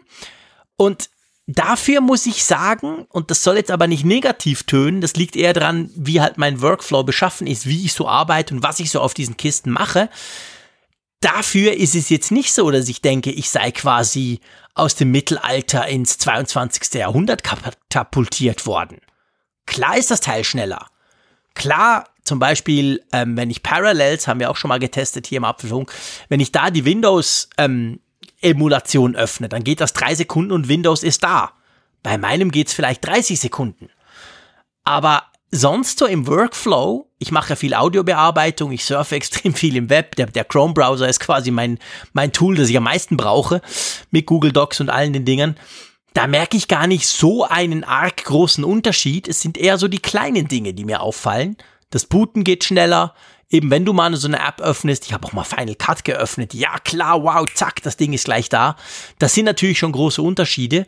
Wenn ich jetzt jeden Tag eine genau dieser Apps brauchen würde, die vielleicht drei, vier, fünf Mal schneller ist, dann würde sich das extrem lohnen. Aber ich muss dir sagen, und es fällt mir schwer, ich habe keinen Grund für mich gefunden, warum ich das Teil jetzt kaufen muss. Das und das passiert mich. mir doch selten, oder? Das passiert dir in der Tat selten, aber es beruhigt mich außerordentlich. Ich, ich hatte die Hoffnung, dass es dir so geht oder dass der, der Test so ausfällt. Denn ähm, ja, ich wollte halt nicht diese Begehrlichkeit haben, mir einen neuen 3000 Euro Rechner kaufen zu müssen. Genau, weil es ist auch so, also wir, wir ticken da ganz ähnlich. Also das ist ja auch der Mac, wo wir, darf man glaube ich sagen, ja eigentlich fast am meisten dran arbeiten. Also ich arbeite ja jeden, jeden Abend am Mac und immer dann hier, ich mache viel Homeoffice, dann mache ich es auch an meinem großen Mac. Ich liebe den großen Bildschirm, ist alles super toll. Und Trotzdem ist es genau so, also wenn ich den austauschen würde, dann würde ich ihn natürlich auch so gut wie möglich ausstatten. Sprich, es müsste dann eben schon der Core i9 8-Kern-Prozessor sein. Die Grafikkarte, ja, da könnte man noch drüber diskutieren, aber und da bist du eben dann bei plus minus 3000 Euro. Das ist genau der Punkt. Das ist bei mir auch so. Und das mache ich nur alle paar Jahre. Und im Moment sehe ich jetzt gerade da noch keinen Grund. Spannend finde ich zum Beispiel auch, die haben ja schon seit längerem ein besseres Display, als wir es haben. Wir hatten mhm. ja das erste 5K-Display, wahnsinnige Auflösung, tolles Display, aber heute ist es ja noch P3, Farbraum etc. Das wurde ja noch massiv verbessert. Das fällt mir bei meinem, ich mache eben keine groß super Grafikgeschichten, fällt mir das zum Beispiel gar nicht groß auf. Mhm. Was mir aber auffällt, das ist vielleicht noch ein Punkt, ich habe ja, meiner hat einen Fusion Drive und deiner glaube ich auch, oder? Ja, ja. Diese Kombination zwischen Harddisk und SSD. Und der hier, den ich jetzt habe, der hat einen 512 Gigabyte einfach eine SSD drin. Das fällt auf, beim Booten ist es schneller, wobei da die Frage sich stellt, vielleicht ist auch der Prozessor, der natürlich macOS alles noch rechnen muss und so und das ist ja alles schneller, auch das RAM, der Speicher ist alles schneller, vielleicht ist gar nicht unbedingt die SSD, aber sonst so im täglichen Gebrauch, und ich habe das schon schon mal gesagt, und da gab es dann auch ein paar ähm, unverständnisvolle, sag ich mal, Zuschriften, als ich gesagt habe, eigentlich bin ich der Meinung, dass der Unterschied zwischen Fusion Drive und SSD recht klein ist. Wenn du so vielleicht fünf bis acht Apps immer wieder brauchst und die dann sowieso auf der SSD zu liegen kommen. Also auch da habe ich bei dem Ding jetzt nicht das Gefühl, es sei unglaublich viel schneller. Ja, ja, glaube ich. Also nochmal zum Thema P3. Ich das, das kam ja, glaube ich, schon ein Jahr später mhm, bei, dem, genau. bei dem iMac, der dann 2015 erschienen ist. Das war tatsächlich der bislang einzige Punkt bei mir, wo ich da mich so ein bisschen gegrämt habe, dass ich dachte, mh, hm, schade, das hätte ich gerne noch mitgenommen. Mhm. Und äh, ich hatte ja immer noch mal ein Testgerät zwischenzeitlich noch und habe dann eben festgestellt, klar, es sieht, sieht bei Bildern manchmal noch ein bisschen brillanter aus. Aber klar, es ist jetzt kein Grund, sein, sein 2014er Gerät deshalb dafür auszutauschen bei dem Preisniveau. Deshalb habe ich es dann noch bis heute gelassen. Man kann generell ja zwei Punkte feststellen jetzt an dem, was du gerade erzählt hast. Das eine ist, was wir auch vom PC-Markt immer wieder hören, dass ja diese Entwicklung für den normalen Nutzer, sage ich mal, nicht für den Pro-Nutzer, aber für den auch durchaus ähm, etwas ambitionierteren normalen Nutzer, dass die Geräte so weit entwickelt sind, dass die Sprünge tatsächlich nicht mehr so riesig sind, wie sie vielleicht vor fünf oder zehn Jahren noch waren, wo eben ein Prozessor Welten bedeutete, wo, wo die, der Arbeitsspeicher Welten bedeutete, wo alles Welten bedeutete. Und man muss andererseits sagen, und das ist ein Kompliment für Apple, der 2014er iMac war damals ein Gerät, was dann wirklich schon so performant war, dass man da wirklich auch locker jetzt ja fünf Jahre damit fahren kann, ohne das Gefühl zu haben, man hat eine alte Gurke stehen. Also das ist schon auch bemerkenswert, wie, wie gut der damals schon war. Ja, das gilt ja generell für Macs. Meine Frau arbeitet auf einem MacBook Air, die macht das meiste mit ihrem, mit ihrem Smartphone, muss man sagen, zu Hause. Die hat ein MacBook Air von, das ist so late 2011. Hey, das läuft perfekt ich, ich die, die, die sieht keinen Grund für die paar Mal, wo sie das Teil braucht, da zu wechseln und probier das mal mit dem Windows-Rechner, acht Jahre alt. Das kriegst du ja überhaupt nicht hin. Also das ist natürlich schon eine Qualität von Macs. Und weißt du, ich möchte das nicht, ich möchte das auch nicht falsch verstanden wissen, was ich jetzt über diesen iMac sage. Der ist fantastisch. Das ist der beste iMac ever, keine Frage. Er ist auch, wenn ich die Benchmarks laufen lasse, ist er im Schnitt zwei bis sechs Mal schneller als meiner. Das muss man sagen. Der Punkt ist nur, der andere, wie du sagst, der alte in Anführungszeichen, den wir nutzen, der war halt auch schon super schnell. Und wenn du jetzt nicht genau diese Apps ständig nutzt, die genau von dem profitieren, so ein Final Cut Pro zum Beispiel oder Photoshop, wo du gigantische RAW-Images bearbeitest, dann merkst du den Unterschied eben nicht so groß. Unser Workflow ist schon schnell, weil wir Standardzeugs machen. Wenn du Grafikeditor bist den ganzen Tag und normalerweise immer, wenn du da auf Rendern klickst im Final Cut Pro, gehst du einen Kaffee holen und das musst du jetzt nicht mehr und das machst du zehnmal am Tag. Hey, keine Frage, holt euch das Teil. Aber für das, was wir machen, eben halt, ja, sage ich selten, aber nicht so pro Zeugs, reicht eben der andere auch. Es gibt aber einen einzigen Punkt, wo ich äh, fast, nur fast, aber wo ich fast ähm, schwach geworden wäre, was mich wirklich stört an meinem Teil, und das sind die Anschlüsse. Ich vermisse Thunderbolt 3 AK USB-C hart. Das finde ich wirklich, es ist so ein praktischer Anschluss. Ich habe auch einen neuen super breiten Samsung Screen im Moment bei mir hier, weil mein, mein Cinema Display von Apple ja kaputt ging. Und das ist so cool. Ein Kabel dran und zack und alles geht und inklusive USB, dass der Monitor hat, alles wunderbar. Also das ist noch so ein Punkt, da graut mir dann, wenn ich meinen in Anführungszeichen alten Mac anschließe, ob das dann auch noch geht. Hm. Also USB Typ C hätte ich schon wahnsinnig gern in meinem, in meinem Mac. Das erinnert mich an eine Situation, die ich mit meinem vorherigen iMac, das war ein 2011er Modell, hatte. Und das war auch mhm. tatsächlich, das, der war auch so ein langlebiger Mac, der gefiel mir immer noch extrem gut. Natürlich, das 5K-Display hat dann alles anders gemacht. Ich hätte mhm. niemals dieses Testgerät probieren dürfen, weil ich dann nämlich auf den ja, Geschmack gekommen stimmt. ist. Es gab keinen Weg zurück. Aber der, der springende Punkt, was mir da vorher schon fehlte, war tatsächlich auch auf der Anschlussseite. Das war nämlich beim 2011er hattest du höchstens USB 2. Und ja. das war die Zeit, wo schon USB 3 der schnellere USB-Anschluss mhm. dann üblich geworden war. Und du konntest halt keine externe Festplatte anschließen mit USB 3 und deren Vorteile bei der Geschwindigkeit genießen. Ja. Das konnte der iMac 2011 einfach nicht und das, das empfand ich zunehmend als Handicap, weil du musstest immer auf teurere Lösungen dann gehen. Es gab Firewire natürlich, aber das war dann auch viel teurer. Also es gab, glaube ich, Thunderbolt gab es auch, aber es war eigentlich alles unwirtschaftlich. Es war einfach schlecht. Und ja. Mit dem, mit dem 5K war das Problem dann gelöst. Das war schön, aber jetzt natürlich mit USB-C. Ich sehe es auch beim iPad zum Beispiel ja, man, man ist natürlich schon dann auch, hat man manchmal den Gedanken, es wäre ja schön. Ich hatte ja vor kurzem diese Sache erzählt mit dem iTunes-Backup, was ich gerne machen würde. Mhm. Was ja eben nicht geht, weil ich kein USB-C hier dran habe. Und dann auf dem MacBook geht es wiederum nicht, äh, weil dann zu wenig Speicher ist, um das 256 mhm. Gigabyte iPad zu sichern. Also mhm. es kommt langsam der Punkt, wo eben auf der Anschlussseite man ja. das vermisst. Das stimmt. Ja, muss ich wirklich sagen. Und gerade eben im, in Bezug auf Monitore. Ihr wisst, groß, breit, scharf, das mag ich einfach. Und habe mir genau so einen Monitor jetzt geholt. Und der ist unglaublich cool. Der hat 4K-Auflösung, 34 Zoll ganz breit, sogar noch curved, super perfekt. Aber ich weiß, ich kriege ihn dran. Ich habe das vorher abgeklärt. Das sollte klappen mit unserem Mac, dann über, über DisplayPort. Aber da graut mir so ein bisschen davor, weil ich, vielleicht hat er weniger Herz, vielleicht flackert er, vielleicht, also, und das ist echt, also da, da mag ich, finde das schon cool, dieser Anschluss. Zumal man auch, ich habe jetzt diesen Mac hier, den Test-Mac, der hat 512 SSD und ich habe natürlich einfach alles zurückgespielt vom anderen, paar Ordner nicht und die SSD ist jetzt wirklich voll. Und ich hätte aber zum Beispiel noch so eine Thunderbolt 3 externe Harddisk von Samsung, die die mir mal zum Test zugeschickt haben. Die hat ein Terabyte und ist unendlich schnell. Und sowas, wenn du eben den Anschluss hast, da hast du unglaubliche Möglichkeiten. Das Ding ist so schnell wie die eingebaute SSD. Also da könntest du natürlich irgendwie das dranhängen und so. Also ich, ich finde, ich bin ein großer Fan von diesem Anschluss und das ist echt, das stört mich an meinem Mac. Aber ich gebe auch zu, es wäre ja absolut unverantwortlich, 3000 Franken nur wegen zwei Anschlüssen auszugeben.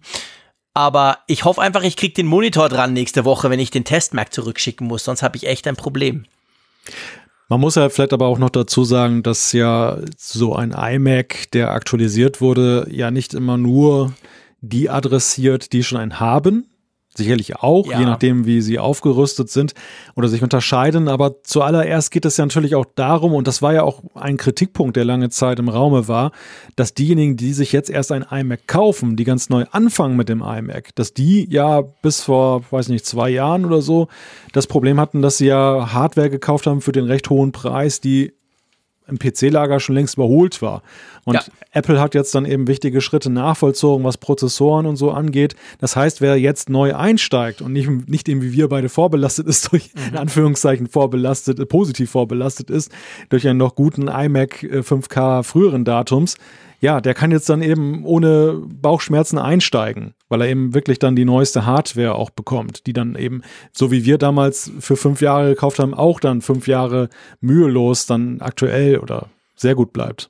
Ja, absolut. Also wirklich. Also der Mac, der ist genial. Das ist ein klasse Mac. Wenn ich die Kohle hätte, wäre wär der hier und ich würde die nie mehr zurückschicken. Aber es ist im Moment nicht unbedingt verantwortungsvoll für mich, weil wir schon so gute Macs haben. Das ist genau der Punkt. Wenn du keinen hast, ich bin nach wie vor vom Konzept des iMacs absolut überzeugt. Das ist super. Was mir zum Beispiel auch aufgefallen ist, der hat jetzt einen 8-Core-Prozessor. Also wirklich super, super, super, mega, duper viel Power. Aber den hörst du nie. Also klar, jetzt kann man wieder sagen, ja, okay, der Frick, der, der langweilt sich ja zu tot, der iMac beim Frick, aber selbst wenn ich mal Final Cut angeschmissen habe und mal ein 4K-Video eingehen, der bleibt super leise. Also auch das, der, das kriegen sie thermisch wirklich super hin. Also das ist ein ganz, ganz toller Mac. Keine Frage, aber für mich noch kein Grund zu wechseln. Aber wenn ihr einen iMac braucht, sucht oder euch überlegt, dann ist das, finde ich, ein extrem cooles Teil. Da macht man nichts falsch. Genau. Wollen wir Cool. jetzt Umfrage? Coole Umfrage. Ja, ge- genau. Coole Umfrage, die mich natürlich mal wieder ratlos, die mir ein bisschen ratlos lässt. Wir hatten ja gefragt letzte Woche. Ähm, wir wollten wissen, äh, ihr seht, ich, genau. Es ging um Kameralinsen beim iPhone. Es ging um den Trend, dass ja alle anderen, kann man inzwischen sagen, ja mehr als zwei Linsen verbauen, inzwischen meistens drei, noch sowas weitwinkliges. Und darum wollten wir von euch eigentlich wissen, wünschst du dir eine wei weitere Kameralinse im iPhone? Und pff, das kann man eigentlich mit Nein beantworten, oder? Ja, augenscheinlich machen sich unsere Hörer einen Spaß daraus, die Umfragen in letzter Zeit zu dritteln, damit wir ratlos davor stehen Genau. und nicht wissen, was wir daraus deuten sollen. Einer wies uns übrigens auch darauf hin, dass wir ja fälschlicherweise von Linsen gesprochen haben, denn es seien ja eigentlich Objektive und in jedem Objektiv stecken ja mehrere Linsen drin. Also wenn man das jetzt ganz streng auslegt, Nitpicking 100 Prozent, dann Ja, bestimmt. dann, dann ist es sowieso Nonsens. Aber nein, ich glaube, wir wurden verstanden mit der Frage. Und ja, also 37 Prozent, etwas mehr als ein Drittel sagt, ja, da geht noch mehr. Ein weiteres Drittel sagt mit 34,7 Prozent keine Ahnung, hängt davon ab. Und 28,3 Prozent sind tatsächlich der ganzen Sache mit der Linse ablehnend gegenüber. Sie sagen maximal zwei, so wie jetzt, das reicht. Mehr brauche ich nicht. Ja, das ist ja, also ich meine, die, die sagen, keine Ahnung oder hängt davon ab, das kann ich absolut nachvollziehen, so nach dem Motto, hey, zeigt mal, was ihr macht und dann überlege ich mir das dann. Ähm, die, die ja sagen, okay, ja, klar, mehr ist immer gut, kann man auch machen, aber schon noch erstaunlich, dass fast 30 Prozent sagen, nein, maximal zwei Linsen genügen. Da ist natürlich die Frage, können, es ist natürlich sich auch schwierig vorzustellen. Also weißt du, ich habe ja seit ein paar Jahren Android-Smartphones mit einer dritten Linse. So ganz neu ist das Konzept ja nicht. Und diese Weitwinkligkeit, ich mag das inzwischen, habe mich daran gewöhnt, finde das cool. Ich weiß nicht, wenn man das natürlich jetzt noch nie hatte, dann ist es vielleicht schwierig, sich vorzustellen, was man denn noch brauchen könnte. Oder meinst du wirklich, dass die das knallhart so meinen im Sinn von, nö, ich will nicht mehr? Ja, ich glaube, ein Teil davon lässt sich natürlich beeinflussen durch die Bilder, die kursieren, diese mit diesem Quadrat hinten auf der Rückseite, was ja nun auch nicht so stimmt. jedermanns Sache ist vom, vom optischen her. Stimmt, das könnte sein. Und dass, genau. dass, dass die Leute dann einfach sagen, nee, sowas will ich nicht haben. Also ich finde es einfach ästhetischer, wenn es maximal zwei sind in diesem jetzigen Feld. Ich denke, das spielt eine Rolle. Es spielt sicherlich eine Rolle, dass eben auch die Angst damit verbunden wird, dass die Geräte noch teurer werden. Nach dem Motto, wenn mehr Hardware eingebaut wird, dann ist es auch wieder wertvoller und dann, dann geht der Preis noch mehr Richtung 2000 Euro oder Franken. Stimmt. Naja, und letzten Endes ist es aber eben auch so, glaube ich, dass einige das rein funktionell betrachten und einfach sagen, die Bildqualität ist dermaßen gut mittlerweile schon. So für so viele Einsatzzwecke bestens geeignet. Ich brauche einfach nicht mehr. Und ich, das kann ich nachvollziehen. Also ich glaube echt, dass die Kameratechnik bei den Smartphones, natürlich, wenn man mal scharf drüber nachdenkt, fallen einem immer noch irgendwelche Felder ein, wo man sagen kann, da sind sie noch weit hinter der DSL, DSLR oder das ist ein tolles äh, Gimmick, das könnte man noch machen. Aber ich muss ja auch ganz ehrlich sagen, für meine Einsatzzwecke, die Bilder sind brillant. Sie sind hochauflösend, sie haben tolle Farben, sie sind einfach nur gut. Also ich weiß Ja. auch ehrlich gesagt gar nicht, so, mir, mir fehlt nicht etwas so wie noch vor fünf Jahren oder so, wo ich das Gefühl hatte, hm, ein bisschen milchig an der Stelle oder die Bilder, äh, die Blätter, wenn ich einen Baum fotografiere, die, die Einzelheiten sind nicht erkennbar. Das, das ist alles vorbei. Die Bilder sind perfekt und für den normalen Nutzer, und da sind wir gerade wie beim Mac, dann bei dem Thema Normalnutzer als, als Benchmark, super, super. Was, Ja. was, was soll man besser machen? Ja, klar. Ich meine, das ist natürlich, ähm, das ist genau der Punkt. Also wir sind auch da wieder, auch das ist so, zieht sich ja fast so ein bisschen durch unsere Sendung durch. Das vorherige ist halt schon wahnsinnig gut. Wir sind auf einem unglaublich tollen Level, was die Kameras anbelangt. Und ähm, da sind das dann vielleicht noch Nuancen, wobei ich natürlich da, und das möchte ich einfach noch einwerfen, ohne jetzt da drauf allzu lange rumzuhacken, aber ähm, das ist natürlich genau der Unterschied. Also, wenn du sagst iPhone 10, iPhone 10s Max, äh, klar, das 10S hat ein bisschen besser, besseres HDR, man merkt ein bisschen was, aber seien wir ehrlich, die machen alle tolle Fotos.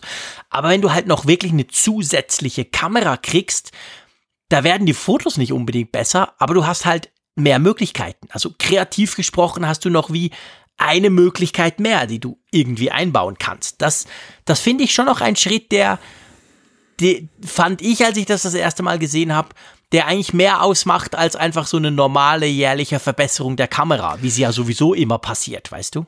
Ja, prinzipiell gebe ich dir recht, aber am Ende ist es natürlich auch die Frage, in welchem Maße nutze ich dann das auch tatsächlich. Also ich glaube, ja. Ultraweitwinkel ist so ein Ding, wenn ich es einmal brauche, bin ich total begeistert, dass ich es dann habe, die Möglichkeit. Aber jetzt so gemessen zum Beispiel an dieser Bokeh-Effekt-Sache, wo, wo du einfach die, die zweite Linse ein, ein ganzes Spektrum an, an, neuen Bildern ermöglicht hat, die man noch häufiger vielleicht mal macht, nämlich Personenbilder, wo der Hintergrund so ein bisschen verschwommen ist das, das ist, glaube ich, schon noch ein Unterschied. Und, und es hängt tatsächlich davon ab. Ich meine, ich, das ist ja auch jetzt nicht so, dass ich ultimativ sage, die, die Entwicklung ist am Ende. Vielleicht hat Apple ja etwas in der Pipeline, dass, dass wir alle sofort in den Apple Store rennen und unbedingt diese dritte Linse, dieses dritte Objektiv haben wollen, weil sie, weil sie irgendetwas ermöglichen, an das wir jetzt noch gar nicht denken. Mhm. Das ist ja alles im Rahmen des Möglichen. Aber der, momentan, glaube ich, ist man halt A, sehr fokussiert jetzt auf die Bilder, die kursieren und B, ähm, eben auf das, was den, der Wettbewerb macht, was die Mitbewerber von Apple da machen. Und mhm. ich glaube, davon lassen sich die Leute leiten und sagen, mh, hm, ja, zumindest zu einem Drittel, ich brauche es im Moment nicht. Ich sehe da für mich keinen Sinn und Zweck. Vielleicht sollten wir die Frage nochmal stellen, wenn wir wissen, was es damit auf sich hat. Ja, ja, das stimmt, das definitiv, da hast du recht. Also wir werden die Frage sowieso stellen, wenn wir wissen, was das neue iPhone kann, so im Sinn von, hat euch das überzeugt oder nicht. Aber ja, fand ich, war spannend und eben, wie gesagt, recht, recht ähm, gedrittelt sozusagen. Mal gucken, ob die aktuelle Umfrage ähnliche Resultate bringt. Ich hoffe es natürlich nicht. Ja, wir fragen euch, steht bei dir in nächster Zeit der Kauf eines neuen Macs an? Und die Möglichkeiten sind dann ja in den nächsten drei Monaten, ja in den nächsten sechs bis neun Monaten, ja zu einem späteren Zeitpunkt, nein oder weiß ich nicht. Genau. Also wir haben ein bisschen über Macs gesprochen, von dem her dachten wir uns, können wir mal fragen, ob bei euch denn überhaupt so eine Mac neu, ein Mac Neukauf, welcher auch immer das sein mag, äh, ansteht. Ja, da, dann würde ich sagen, gehen wir zum Feedback, oder? Genau. Ein bisschen Zeit haben wir ja. ja, wir haben ein bisschen Zeit, genau. Also wir waren ja relativ schnell für unsere Verhältnisse. Ähm, soll ich gleich mal mit Tom anfangen? Das ist ja, eine super bitte. spannende Frage. Und zwar hat er uns geschrieben, wie kommt eigentlich das Mac OS auf den Mac, wenn es im Werk produziert wird? Ich meine, der Mac muss doch fertig zusammengebaut sein, damit das Betriebssystem sauber mit allen Komponenten arbeitet. Gibt es da eine Art Maschine, die via Port oder WLAN auf dem Mac das Betriebssystem installiert? Oder geschieht dies manuell von einem Mitarbeiter? Was wisst oder denkt ihr darüber? Das ist eine spannende Frage, oder?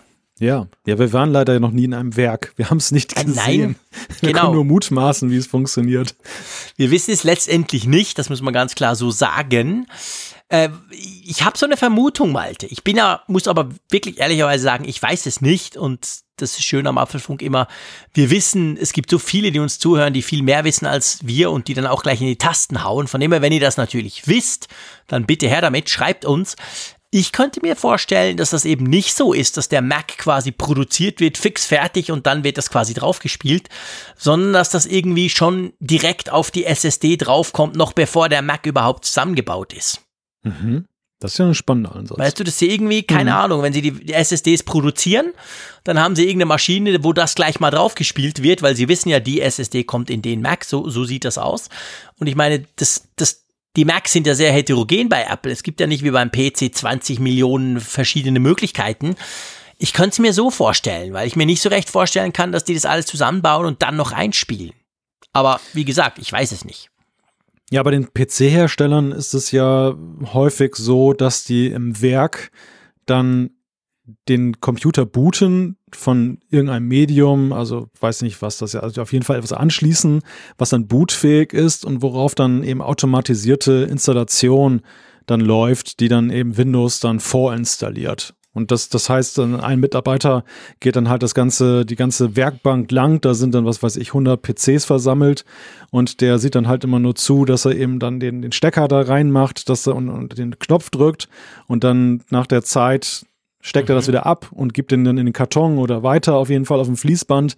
Und damit ist der Aufwand natürlich dann auch sehr gering. Aber das ist halt alles automatisiert. Da, da muss kein Knopf gedrückt werden, da muss nichts eingegeben werden.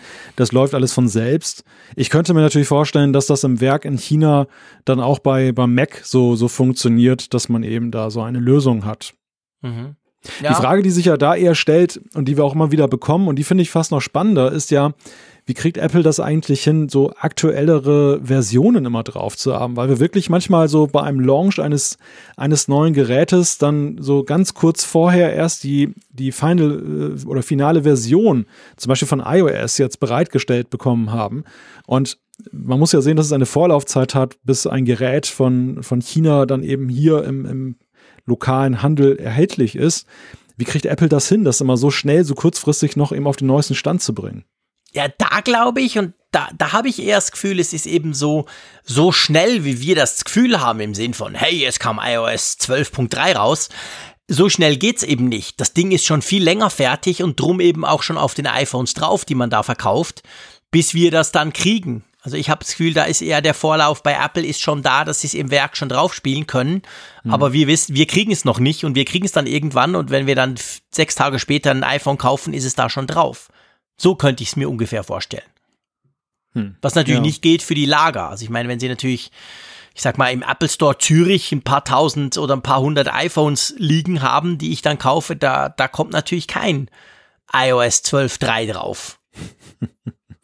holt keiner das Kartoffelmesser raus und. Komm, wir packen die mal alle aus. genau. Wir spielen da mal alle was drauf und danach verschweißen wir die wieder alle, genau. Macht dann Drum sind da so viele Apple-Leute immer in den Apple ja, die müssen die, all diese Updates machen. Die sind nachts nur damit beschäftigt, die ganzen, vor allem die Apple Watches ins Ladedock zu stecken dann und bei genau. 50% Ladung dann zu installieren. Das macht da geht ja auch so Spaß. super schnell. Ist ja sehr praktisch bei den Apple Watches.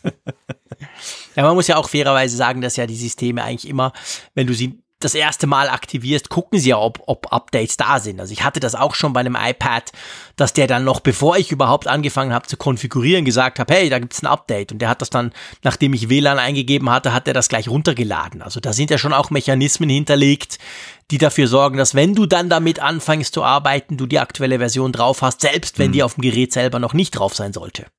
Ja, das ist richtig, aber trotzdem fällt mir auf, dass bei Apple-Geräten, und das, das unterscheidet sie wohltuend von, von anderen Geräten häufig, dass sie dann auf dem neuesten Stand sind und eben nicht nach dem ersten Auspacken gleich erstmal so eine halbe Stunde Updaten angesagt ist. Das nervt mich vor allem bei Smart Home-Geschichten häufig. Also du hast wirklich eine Steckdose oder irgendetwas, packst sie aus und dann lädt die sich da erstmal ein Update und ist erstmal eine Stunde mit sich selbst beschäftigt. Das, das nimmt ja. dir die ganze Freude, sowas.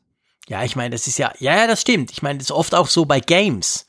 Ich krieg ab und zu ein Game zum Reviewen geschickt. Ich weiß, ist immer ganz lustig, weil ich ja eigentlich nicht der Gamer bin, aber ich habe eine Playstation und eine, eine Switch und vor allem bei der Playstation fällt mir das auf. Ich krieg dann so ein Game, denke, ja, gucke ich mir mal an, dann warte ich vielleicht zwei Wochen oder so, dann schiebe ich es mal rein. Und ich meine, dann wird das geladen und das erste, was dann kommt, hey, laden Sie 12 Gigabyte Updates runter und dann rödelt der irgendwie zwölf Stunden, weil der Play, weil, weil die PlayStation der Store so langsam ist. Und dann habe ich meistens die Lust schon verloren und starte es gar nicht mehr. Aber dort ist das auch ziemlich Usus eigentlich. Das ist tatsächlich so. Das gab es auch schon, dass wirklich Games gelauncht wurden, ab Freitag zu kaufen. Und da gab es aber schon ein Update, das natürlich nicht auf den DVDs drauf war. Da musstest du das quasi noch einspielen. Das, das ist bei Mac selten so. Da hast du eigentlich gar nicht so. Da hast du schon recht. Also, wenn ihr wisst da draußen, wie Apple das genau macht, das würde mich super interessieren. Das würde ich dann sofort aufgreifen im, im Apfelfunk, weil ich das ein sehr spannendes Thema finde und mir, mich das auch schon gefragt habe. Und von dem her, Tom, können wir dir keine abschließende Antwort geben. Wir haben jetzt einfach ein paar Vermutungen angestellt. Genau. Magst du zum nächsten Feedback gehen? Ja, zum nächsten Feedback. Lass mich mal kurz scrollen. Mhm. Wollen wir da das von Philipp nehmen? Ja, gerne. Genau. Philipp hat uns geschrieben nach recht langem Überlegen. Ihr hattet in Folge 2, oha, das ist äh, wirklich oha, sehr langes Überlegen. Wir sind wieder beim Alter. genau. Da hat man nämlich mal ein Feedback von ihm schon mal vorgelesen, schreibt er. Da, da hat er sich Anfang des Jahres jetzt die Apple Watch Series 4 LTE gekauft. Grundsätzlich bin ich sehr zufrieden mit ihr. Bei meiner Nutzung hält der Akku auch zwei Tage im Alltag und ich verwende sie viel, um mich mehr zu bewegen, Sport zu machen. Eine Sache, die mich immer noch verwirrt oder ich schade finde, ist die noch zu geringe Autarkheit der Apps. Mir ist es wichtig, dass ich beim Sport, vor allem beim Joggen, das iPhone nicht mitnehmen muss. Da habe ich mir die LTE-Version gekauft, um zur Not auch mal einen Anruf entgegennehmen zu können. Runtastic benutze ich übrigens gar nicht mehr, da mir die Apple eigene Bewegungs-App ausreicht. Für abends zum Weggehen würde ich mir allerdings wünschen, dass Apps wie Telegram, der meinem Freundeskreis bevorzugte Messenger, auch ohne iPhone funktionieren, da ich mit der Diktierfunktion und dem Kritzeln recht weit komme. So etwas wie zum Beispiel bin gleich da. Spannend finde ich, dass ich Mitteilungen von Telegram oder WhatsApp auch ohne iPhone bekomme. Wisst ihr, wie das funktioniert? fragt Philipp. Ja, spannende Dinge. Das wissen wir natürlich, wie das funktioniert. Endlich mal wissen wir wieder was beim Feedback. Ähm, aber fangen wir, fang, fangen wir woanders an. Ähm, diese ganz grundsätzliche, nicht so große Autarkie, die haben wir auch schon bemängelt. Da haben wir auch schon verschiedentlich drüber gesprochen im Apfelfunk. Ich glaube, das ist nach wie vor ein Problem. Vielleicht mit WatchOS 6 gibt's mehr Möglichkeiten. Vielleicht macht Apple da mehr. Man darf ja nicht vergessen, dass ja erst mit der Apple Watch 3, Series 3, also vor eineinhalb Jahren, kam ja eigentlich überhaupt die Möglichkeit erst, dass man LTE, also quasi, dass man eine, eine eSIM in der Apple Watch haben kann und sie dadurch autark nutzen. Es ist ja jetzt noch nicht so, dass das schon seit Jahren funktionieren würde. Von dem her kann man sagen, okay, ähm, das ist noch ein, wenn du die Geschichte der Apple Watch anguckst, ein relativ neues Feature. Aber stimmt schon, da geht sehr viel noch nicht. Ähm, bist du auch schon über Apps gestolpert, die dann eben nicht funktionieren? Ja klar, da, da, da findet man natürlich schnell welche, die, die das nicht, nicht können. Bei mir ist es so, muss ich sagen, dass ich eben, ich bin ja ein super, ich liebe ja die Apple Watch, habe die immer an, manchmal auch autark, nicht unbedingt beim Sport, ich hab's ja nicht so mit Sport, aber ähm, mir fällt auf, dass ich eigentlich bei der Apple Watch ja fast nur Apple Apps brauche. Also im Unterschied zum iPhone, wo wir ja beide, glaube ich, 300 Apps drauf haben, bin ich bei der Apple Watch extrem zurückhaltend. Also ich habe die Bring-App, die Einkaufslisten-App drauf. Ich habe so einen Twitter-Client, einfach weil ich das mal probieren wollte. Der ist aber wirklich speziell gemacht, dass er eben dann auch auf der Apple Watch läuft. Also ich könnte einen Tweet direkt auf der Apple Watch autark ohne iPhone absenden. Aber sonst habe ich eigentlich gar keine Apps drauf. Wie ist das bei dir? Ja, das ist eine gute Frage. Ähm, ich habe tatsächlich auch sehr wenige Apps. Also Komplikationen Apps äh, nutze ich halt dann mhm. inzwischen wieder. Es gab eine ganze Phase, wo ich gar keine Dritt-Apps hatte. Das war vor allem, als ich noch die dampfbetriebene Series 0 hatte, weil da war Apps installieren oder generell Apps betreiben ja überhaupt gar kein Vergnügen. Meistens ging sie schon längst wieder in Standby, bevor die überhaupt geladen war. So lange dauerte das. Das ist natürlich bei der Series 4 ganz anders. Die ist ja so rasend schnell, dass eben die Apps dann tatsächlich laden. Aber ja, man muss auch dazu sagen, es ist ja eben bei der Apple Watch auch so, dass der, der erste Wurf mit den Apps war ja eher ein Fehlschlag. Ja. Das hat viele vergrault. Viele App-Entwickler sind wieder weggegangen, haben der, der Uhr den Rücken zugekehrt. Es gab auch ein paar Ideen, gerade so, so Medien-Apps äh, haben auch versucht, dann als Early Adapter dann hart da zu sein, dass sie eben dann präsent sind, aber haben festgestellt, diese Apps finden keine Resonanz. Es ist ja längst noch nicht alles für die Apple Watch geeignet oder, oder macht Sinn. Und auch da hat ja eine sehr starke Marktbereinigung stattgefunden. Mhm. Deshalb glaube ich, ist dieser, dieser App-Markt für die Watch halt ziemlich dezimiert. Und das, was eigentlich alle interessant finden würden, das gibt es wiederum nicht. Das ist dann die Ziffernblattgeschichte. die, über die Gründe haben wir uns ja schon hier etliche Male ausgetauscht. Mhm. Das ist ja unter anderem die rechtliche Dimension, die da sicherlich dann eben auch den, den Ausschlag gibt, beziehungsweise auch die Design-Dimension aus Apples Sicht. Ja, und das ist so ein bisschen die, die ganze Sache. Die Frage der, dieser Autarkie ist aber auch eng verbunden damit mit der Programmierung für die Watch. Denn die ist ja nach wie vor so, dass du dieses WatchKit Framework benutzt als Entwickler, mhm. das da basiert auf nämlich iOS auch noch weiterhin. Also du hast eine Mittler-App auf deinem iPhone, die dann eben mit der Watch-App kommuniziert. Mhm. Die Watch-App ist mächtiger und, und äh, ja, mächtiger geworden dahingehend, dass sie mehr kann. Also über die, ganz am Anfang war es so, das war wirklich nur so ein Schaufenster. Mhm. Mittlerweile ist es eben so, dass sie auch immer mehr Funktionen hat, wo sie selbstständig agieren kann. Aber dennoch ist das so, dass diese Autarkie, die müsste auch eben auf Entwicklerseite noch stärker eben dann auch vorhanden sein. Ja. Ja, das stimmt natürlich. Du hast recht. Es braucht ja eigentlich zwei Seiten und mehr Möglichkeiten für Entwickler.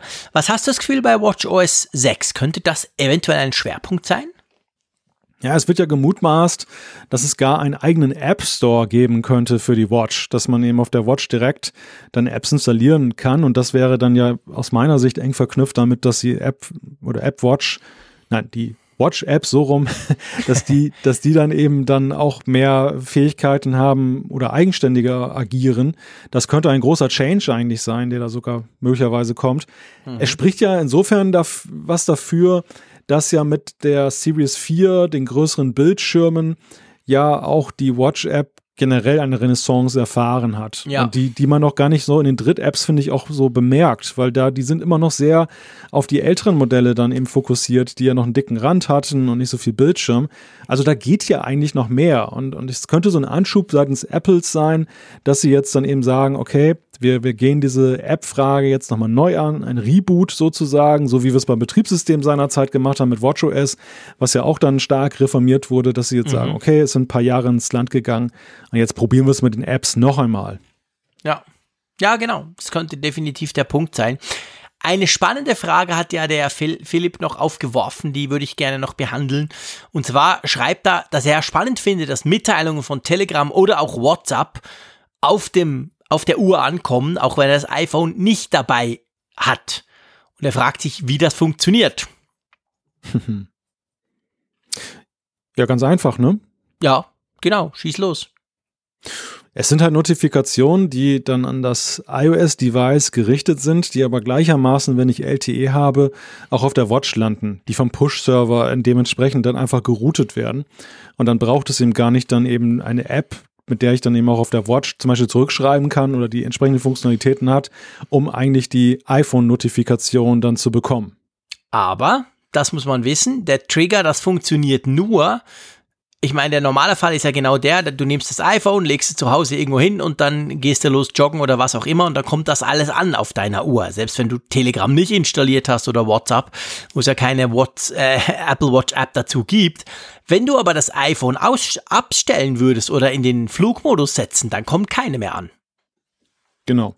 Also es ist wirklich so, du musst das iPhone quasi zu Hause wo auch immer, im Auto, was auch immer, aber das iPhone muss online sein. Dann routet das iPhone die Notifikation quasi an deine Watch, die ja über LTE mit iCloud etc. dann verbunden ist. Aber wenn das iPhone quasi komplett aus ist, dann kriegst du auf der Uhr auch nichts mehr. Dann kommen zwar Telefonate an und glaube ich iMessages auch. Da bin ich jetzt gar nicht unbedingt sicher. Telefonate mhm. kommen auf jeden Fall an, das ist ja der Witz dran. Aber der Rest kommt eben nicht an, weil dafür braucht es das iPhone. Ja, es ist ja technisch so, dass die Notifikation geht von dem Apple APNS-Server, Apple Push Notification Service, dann an dein iPhone. Das iPhone gibt sie dann weiter an die Watch. Und das macht sie, je nachdem, welche Verbindungsart gerade da ist, dann entweder über Bluetooth, das ist die naheliegende Variante. Also ich bin gerade nah dran, dann geht's darüber. Du hast aber ja auch eben schon diese WLAN-Konnektivität im Haus. Wenn du zum Beispiel so Stimmt. drei Stockwerke tiefer bist, dann siehst du ja an dem Wellensymbol auf deiner Apple Watch, dass es jetzt eben nicht per Bluetooth, sondern eben per WLAN mit deinem iPhone verbunden ist. Dann routet es es dann über dein, dein WLAN. Und wenn wir über WLAN reden, dann ist es ja kein weiter Weg mehr zu, man routet es einfach eben über ein, übers Internet. Und dann sucht man sich den Weg, den das, den die Watch dann genommen hat, um erreichbar zu sein. Das macht sie dann über LTE, das LTE-Netzwerk. Genau. Finde ich eine finde ich eine absolut eigentlich clevere Lösung. Also das, das finde ich funktioniert auch hervorragend. Das brauche ich auch. Zum Beispiel, wenn ich, wenn ich ins Freibad gehe oder so, meine Apple Watch habe ich natürlich dabei. Das iPhone nehme ich gar nicht erst mit, aber ich weiß im Notfall, ich bin erreichbar und so ein paar Notifications kommen auch noch an. Also das finde ich schon eine sehr, sehr praktische Sache. Ja, ja, ja, absolut. Ich, ich war auch ein bisschen erstaunt, als ich jetzt das erste Mal diese Cellular-Variante hatte. Ich bin ja. so, dass ich immer darauf verzichtet habe und dann hatte ich mir mal diese eSIM da auch entsprechend besorgt und das mhm. genutzt. Und das fand ich dann auch ganz fantastisch, dass man irgendwie so, wenn man das, das Telefon zu Hause gelassen hat, dann irgendwie diese Nachrichten zumindest bekam, dass man auf dem Laufenden war. Ja, genau. Also ich fand das auch, ich, also was heißt ich fand, ich finde das eine großartige Funktion eigentlich, dass sie das so gemacht haben. Und das macht die Apple Watch neben dem reinen Telefonie-Teil quasi, macht sie, finde ich, noch nützlicher, weil man doch zumindest mitkriegt, was da so läuft. Und je nach Apps kann man ja zum Beispiel ich, ich habe ja die Gmail-App für meine Mails, dann kann ich natürlich auch eine Mail direkt dann löschen, sogar über die Notifikation raus, direkt auf der Uhr, auch wenn ich da sonst die Gmail-App natürlich nicht installiert habe. Das reicht zum schnell gucken als nur Spam oder irgendein Newsletter und dann kann man es dort schon mal löschen und dann ist es weg. Also das funktioniert eben genauso gut, wenn man quasi äh, mit LTE unterwegs ist. Also das, das ist eine coole Sache. Wollen wir zum nächsten Feedback kommen? Ja. Und zwar hat uns der ähm, Markus geschrieben und er schreibt, Hallo ihr zwei, welche Klingeltöne habt ihr eingestellt und warum meint ihr, kommen von Apple so wenig bis gar keine neuen Töne aufs iPhone?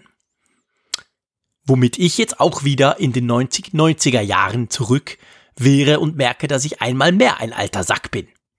Das passt, das passt in unsere Sendung, Malte, dieses Feedback.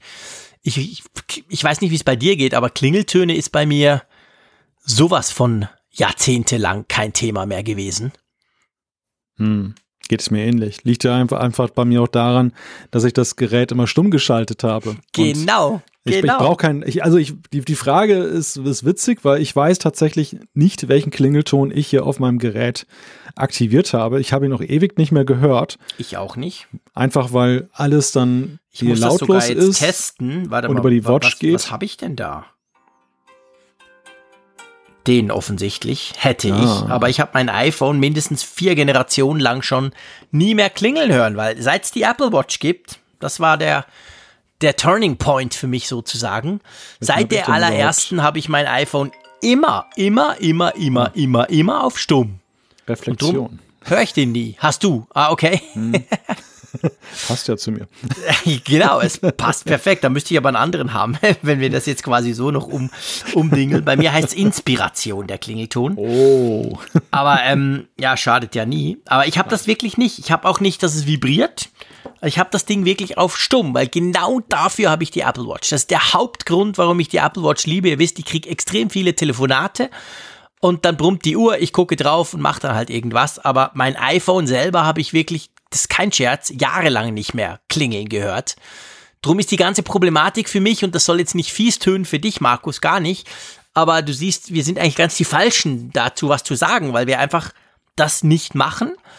Ich weiß aber, es gab früher, und ich sage das so, weil es für mich wirklich schon lange her gefühlt ist, gab es ja im iTunes Mu Music Store, glaube ich, eine ne, ne Rubrik, und die gibt's vielleicht immer noch, wo man Klingeltöne laden, also kaufen und laden konnte, oder? Ich nehme an, das, ist, das gibt's immer noch, oder? Ja, ja, die gab, die, die kam ja auch erst sehr viel später. Also es Mhm. war damals ein Thema, dass man eben die, die Klingeltöne nicht erweitern konnte oder nur mit so einem, ja, mit so einem Hack, dass man dann, diese, diese Klingeltöne sind ja auch irgendwie als MP3 oder AAC hinterlegt. Und ich glaube AAC, genau, mit M, also MP4. Mhm. Und da musste man dann Dateien umbenennen äh, von M4A in M4R, also R für Ringtone. Und dann Okay, konnte man sie über stimmt. iTunes einspielen Da und dann konnte man so seine individu- individuellen Töne dann da eben hinterlegen. Und etwas später dann hat Apple dann auch selber die Möglichkeit eingeräumt für ziemlich teures Geld. Kostete, glaube ich, so viel wie so ein iTunes-Lied und es war aber letztendlich immer nur ein Fragment. Dann, dann Ja, das kleine. gibt's immer noch. Es gibt, wenn Ja. du den iTunes, die iTunes-App auf dem iPhone aufmachst, gibt sogar einen, einen Reiter ganz groß, mir noch gar nicht aufgefallen, der heißt Töne. Und da sind die dann alle drin. Da kannst du dann, äh, ja, sogar aktuelle. Also ich finde, ich weiß jetzt nicht genau, also musikalisch bin ich ja da, durchs Radio, kenne ich mich so ein bisschen aus. Ja, okay, es sind nicht ganz die neuen Charts, die es da gibt, aber Alicia Keys, Bruno Mars, Rihanna, also es gibt schon ein paar, die man da quasi ähm, kaufen kann. Dann natürlich so das übliche Darth Vader, Star Wars und Schieß mich tot. Ja, Die Auswahl ist nicht riesig, das muss ich jetzt auch gerade sagen, wo ich da so ein bisschen drin rum. Ist jetzt nicht so wie der iTunes Movie Store oder Music Store, wo ja Millionen von Sachen drin sind. Das, du, du hast recht, das, also ich, ich da guck, ist nicht guck viel glaub- drin. Nein, also ich gucke ich guck jetzt gerade, glaube ich, nach fünf Jahren zum ersten Mal hier wieder rein. Und Ja, ich habe auch. gerade so ein Déjà-vu-Erlebnis, weil ich glaube, exakt das gleiche stand vor fünf Jahren auch drin. Das also das. Da, da scheint nicht viel sich dran zu, zu ändern. Ja, warum ist das so, dass Apple das nicht irgendwie mal erweitert? Das, das ist, glaube ich, es, es liegt, glaube ich, einfach daran, und ich glaube, wir sind gar nicht so Exoten, was die Frage angeht. Es, es gibt zwei Lager von Klinglern. Es gibt das, es gibt das eine Lager, so ja. Wir, die, die entweder über, über ihre Apple Watch oder zumindest lautlos ihr Gerät nutzen und dementsprechend gar nicht interessiert sind an den Klingelton. Ja. Wir haben irgendwann mal eingestellt, aber den hören sie nie und dementsprechend nervt er sie auch nicht, dass sie dann das Bedürfnis verspüren, ihn auszuwechseln. Und die anderen, die ich immer wieder feststelle, das sind die Leute, die volle Möhre laut dann ihr, ihren Klingelton laufen lassen, aber es ist immer dieser Standardklingelton. Mhm. Ja, genau. nicht mal ihren Standardklingelton. Ja. Da weißt du sofort, aha, iPhone. Das merkst du ja auch im Zug, wenn dann einer eben auf laut Oh. gestellt hat und dieser Standardklingelton, dann siehst du ja dann relativ viele, die mal kurz in die Tasche greifen, weil sie nicht sicher sind, ob es ihr Smartphone ist. Ähm, Wie Ja, heißt es- der weißt eigentlich du- nochmal? Klassisch, glaube ich, ne? Der der Nee. Standardton, ja, komm, das testen wir jetzt. Wir machen jetzt hier wirklich live. Ihr wisst, Apfelfunk ist immer live, da wird nichts geschnitten. Also Einstellungen. Moment, da sind wir ja Töne. Ist ja ziemlich weit vorne eigentlich, das ganze Tönezeug. Wie heißt er denn? Reflexion ist der Standard. Das ist doch deiner, oder? Halt den mal ans Reflexion? Mikrofon. Nee, der klang gerade anders. Der klang gerade anders. Aber bei mir steht bei den. Nee, das ist, Hä? glaube ich, nicht. Das ist der nicht. Warte mal, aber ich habe bei mir steht bei den Klingeltönen im iPhone steht bei Reflexion hinten dran Standard. Wie tönt denn der? Der Standard ist ja, dass er. Ja, der, der tönt ja komisch, stimmt. Das ist jetzt sehr peinlich irgendwie, ne? Ja, gell, wie, wie heißt denn der? Ach du Scheiße, keine Ahnung. Klassisch. Alte Hupe. Blues, Bellen. Obwohl ich sehe gerade iPhone 10, neuer Klingelton, Reflec Reflection wird Standard. Also augenscheinlich hat der beim iPhone 10, na guck mal, wie wir, wie wir nichts mitkriegen. Ja, der hat klar. gewechselt. Der Standard-Klingelton wurde gewechselt von Apple. Aha. Aber was war denn vorher? Marimba, Marimba. Ja, Marimba, genau. Ja. Halt ihn doch bitte, le- spiel ihn uns mal vor. Genau, ich bin hier gerade in meinem DJ-Pult hier. ah, der ist noch unter Klassiker wahrscheinlich, ne? Der, ist irgendwo gut versteckt wahrscheinlich, genau. Oha, oha. Da, da, ich habe ihn, ich habe ihn. Genau. Ja, Wie schrecklich, genau. grausam. So tönt er. also ihr seht, wir sind da völlig, völlig, völlig überfordert. Klingeltöne ist definitiv nicht unser Business. Brauchen wir nicht, nutzen wir nicht. Ähm, die iPhones sind fest auf lautlos eingestellt sozusagen. Äh, wenn meins klingelt, ist es ein Unfall, weil sich der, der Schalter irgendwie verschoben hat. Passiert ja ab und zu, wenn ich zum Beispiel Hülle wechsle oder so. Aber sonst, ähm, ja, kein Thema. Ich frage mich halt, und das ist die Frage, die ja Markus gestellt hat. Wir haben, er, er fragt ja, warum kommt da so wenig? Warum macht da Apple nix? Für mich ist das, und da tue ich jetzt noch das letzte Mal mit dem Alter kokettieren in diesem Podcast, für mich ist das wirklich so 90, 90er Jahre. Hey, ich gebe Geld für Klingeltöne aus. Da konntest du ja richtig viel Kohle ausgeben für Klingeltöne. Für dein Nokia irgendwas oder so. Das war so ein großes Business. Und ich meinte, das Business ist eben schon lange, lange tot. Und drum auch nicht mehr so ein Thema bei Apple. Aber Ja, ich bin nicht sicher, weil ich es halt selber nie brauche. dein, deine These wird verstärkt dadurch, dass es nicht nur Apple betrifft. Denn es ist so, Mhm. WhatsApp, du kannst über WhatsApp telefonieren, du kannst über Skype telefonieren und die Auswahl der Klingeltöne ist dort ähnlich bescheiden, wenn nicht sogar noch geringer und kleiner. Ja. Die, die sehen offenbar auch keine Notwendigkeit, den Leuten da mehr Klingeltöne an die Hand zu geben. Das heißt umgekehrt auch, sie werden nicht nachgefragt. Ja. Und ich denke einfach, das Zeitalter des Klingeltons ist halt mehrheitlich vorbei. So leid mir das jetzt tut für Markus. Ich hoffe, dass keiner jetzt Anschluss nimmt. Wahrscheinlich haben wir jetzt alle Marimba-Freunde jetzt hier verkrault. Das tut mir ausdrücklich leid.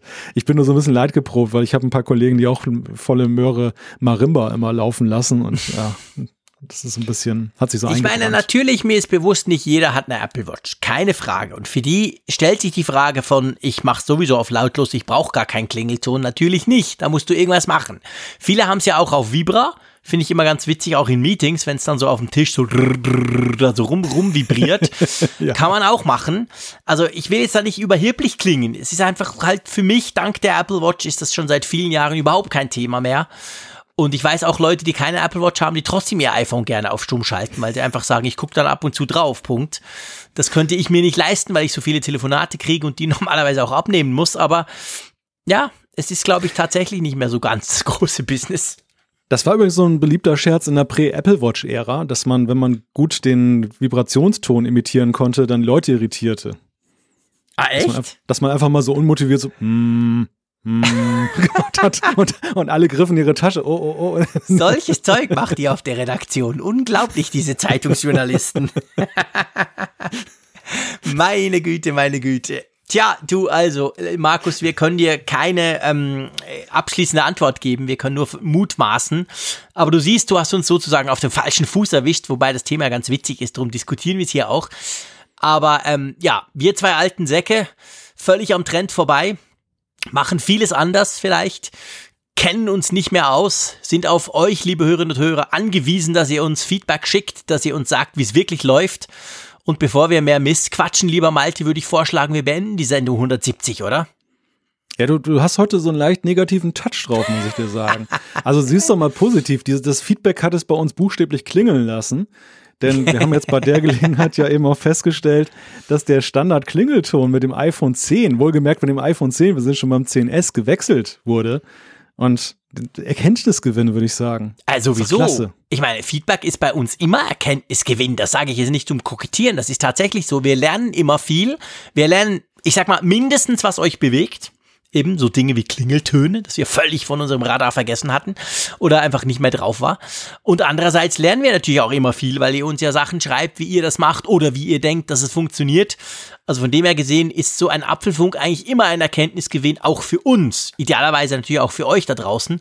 Dann passt perfekt, dann lernen wir alle ein bisschen was voneinander. Aber nichtsdestotrotz, lieber Malte, ich will das überhaupt nicht negativ verstanden wissen. Es war ein großer Spaß einmal mehr. Wir haben zwar viel zu viel übers Alter gesprochen, das machen wir nicht mehr in Zukunft, aber es hat sich irgendwie so ergeben thematisch. Und drum sage ich, Alter, sag einfach, hey, es war cool, ich freue mich schon auf nächste Woche und tschüss aus Bern. Bis nächste Woche. Tschüss.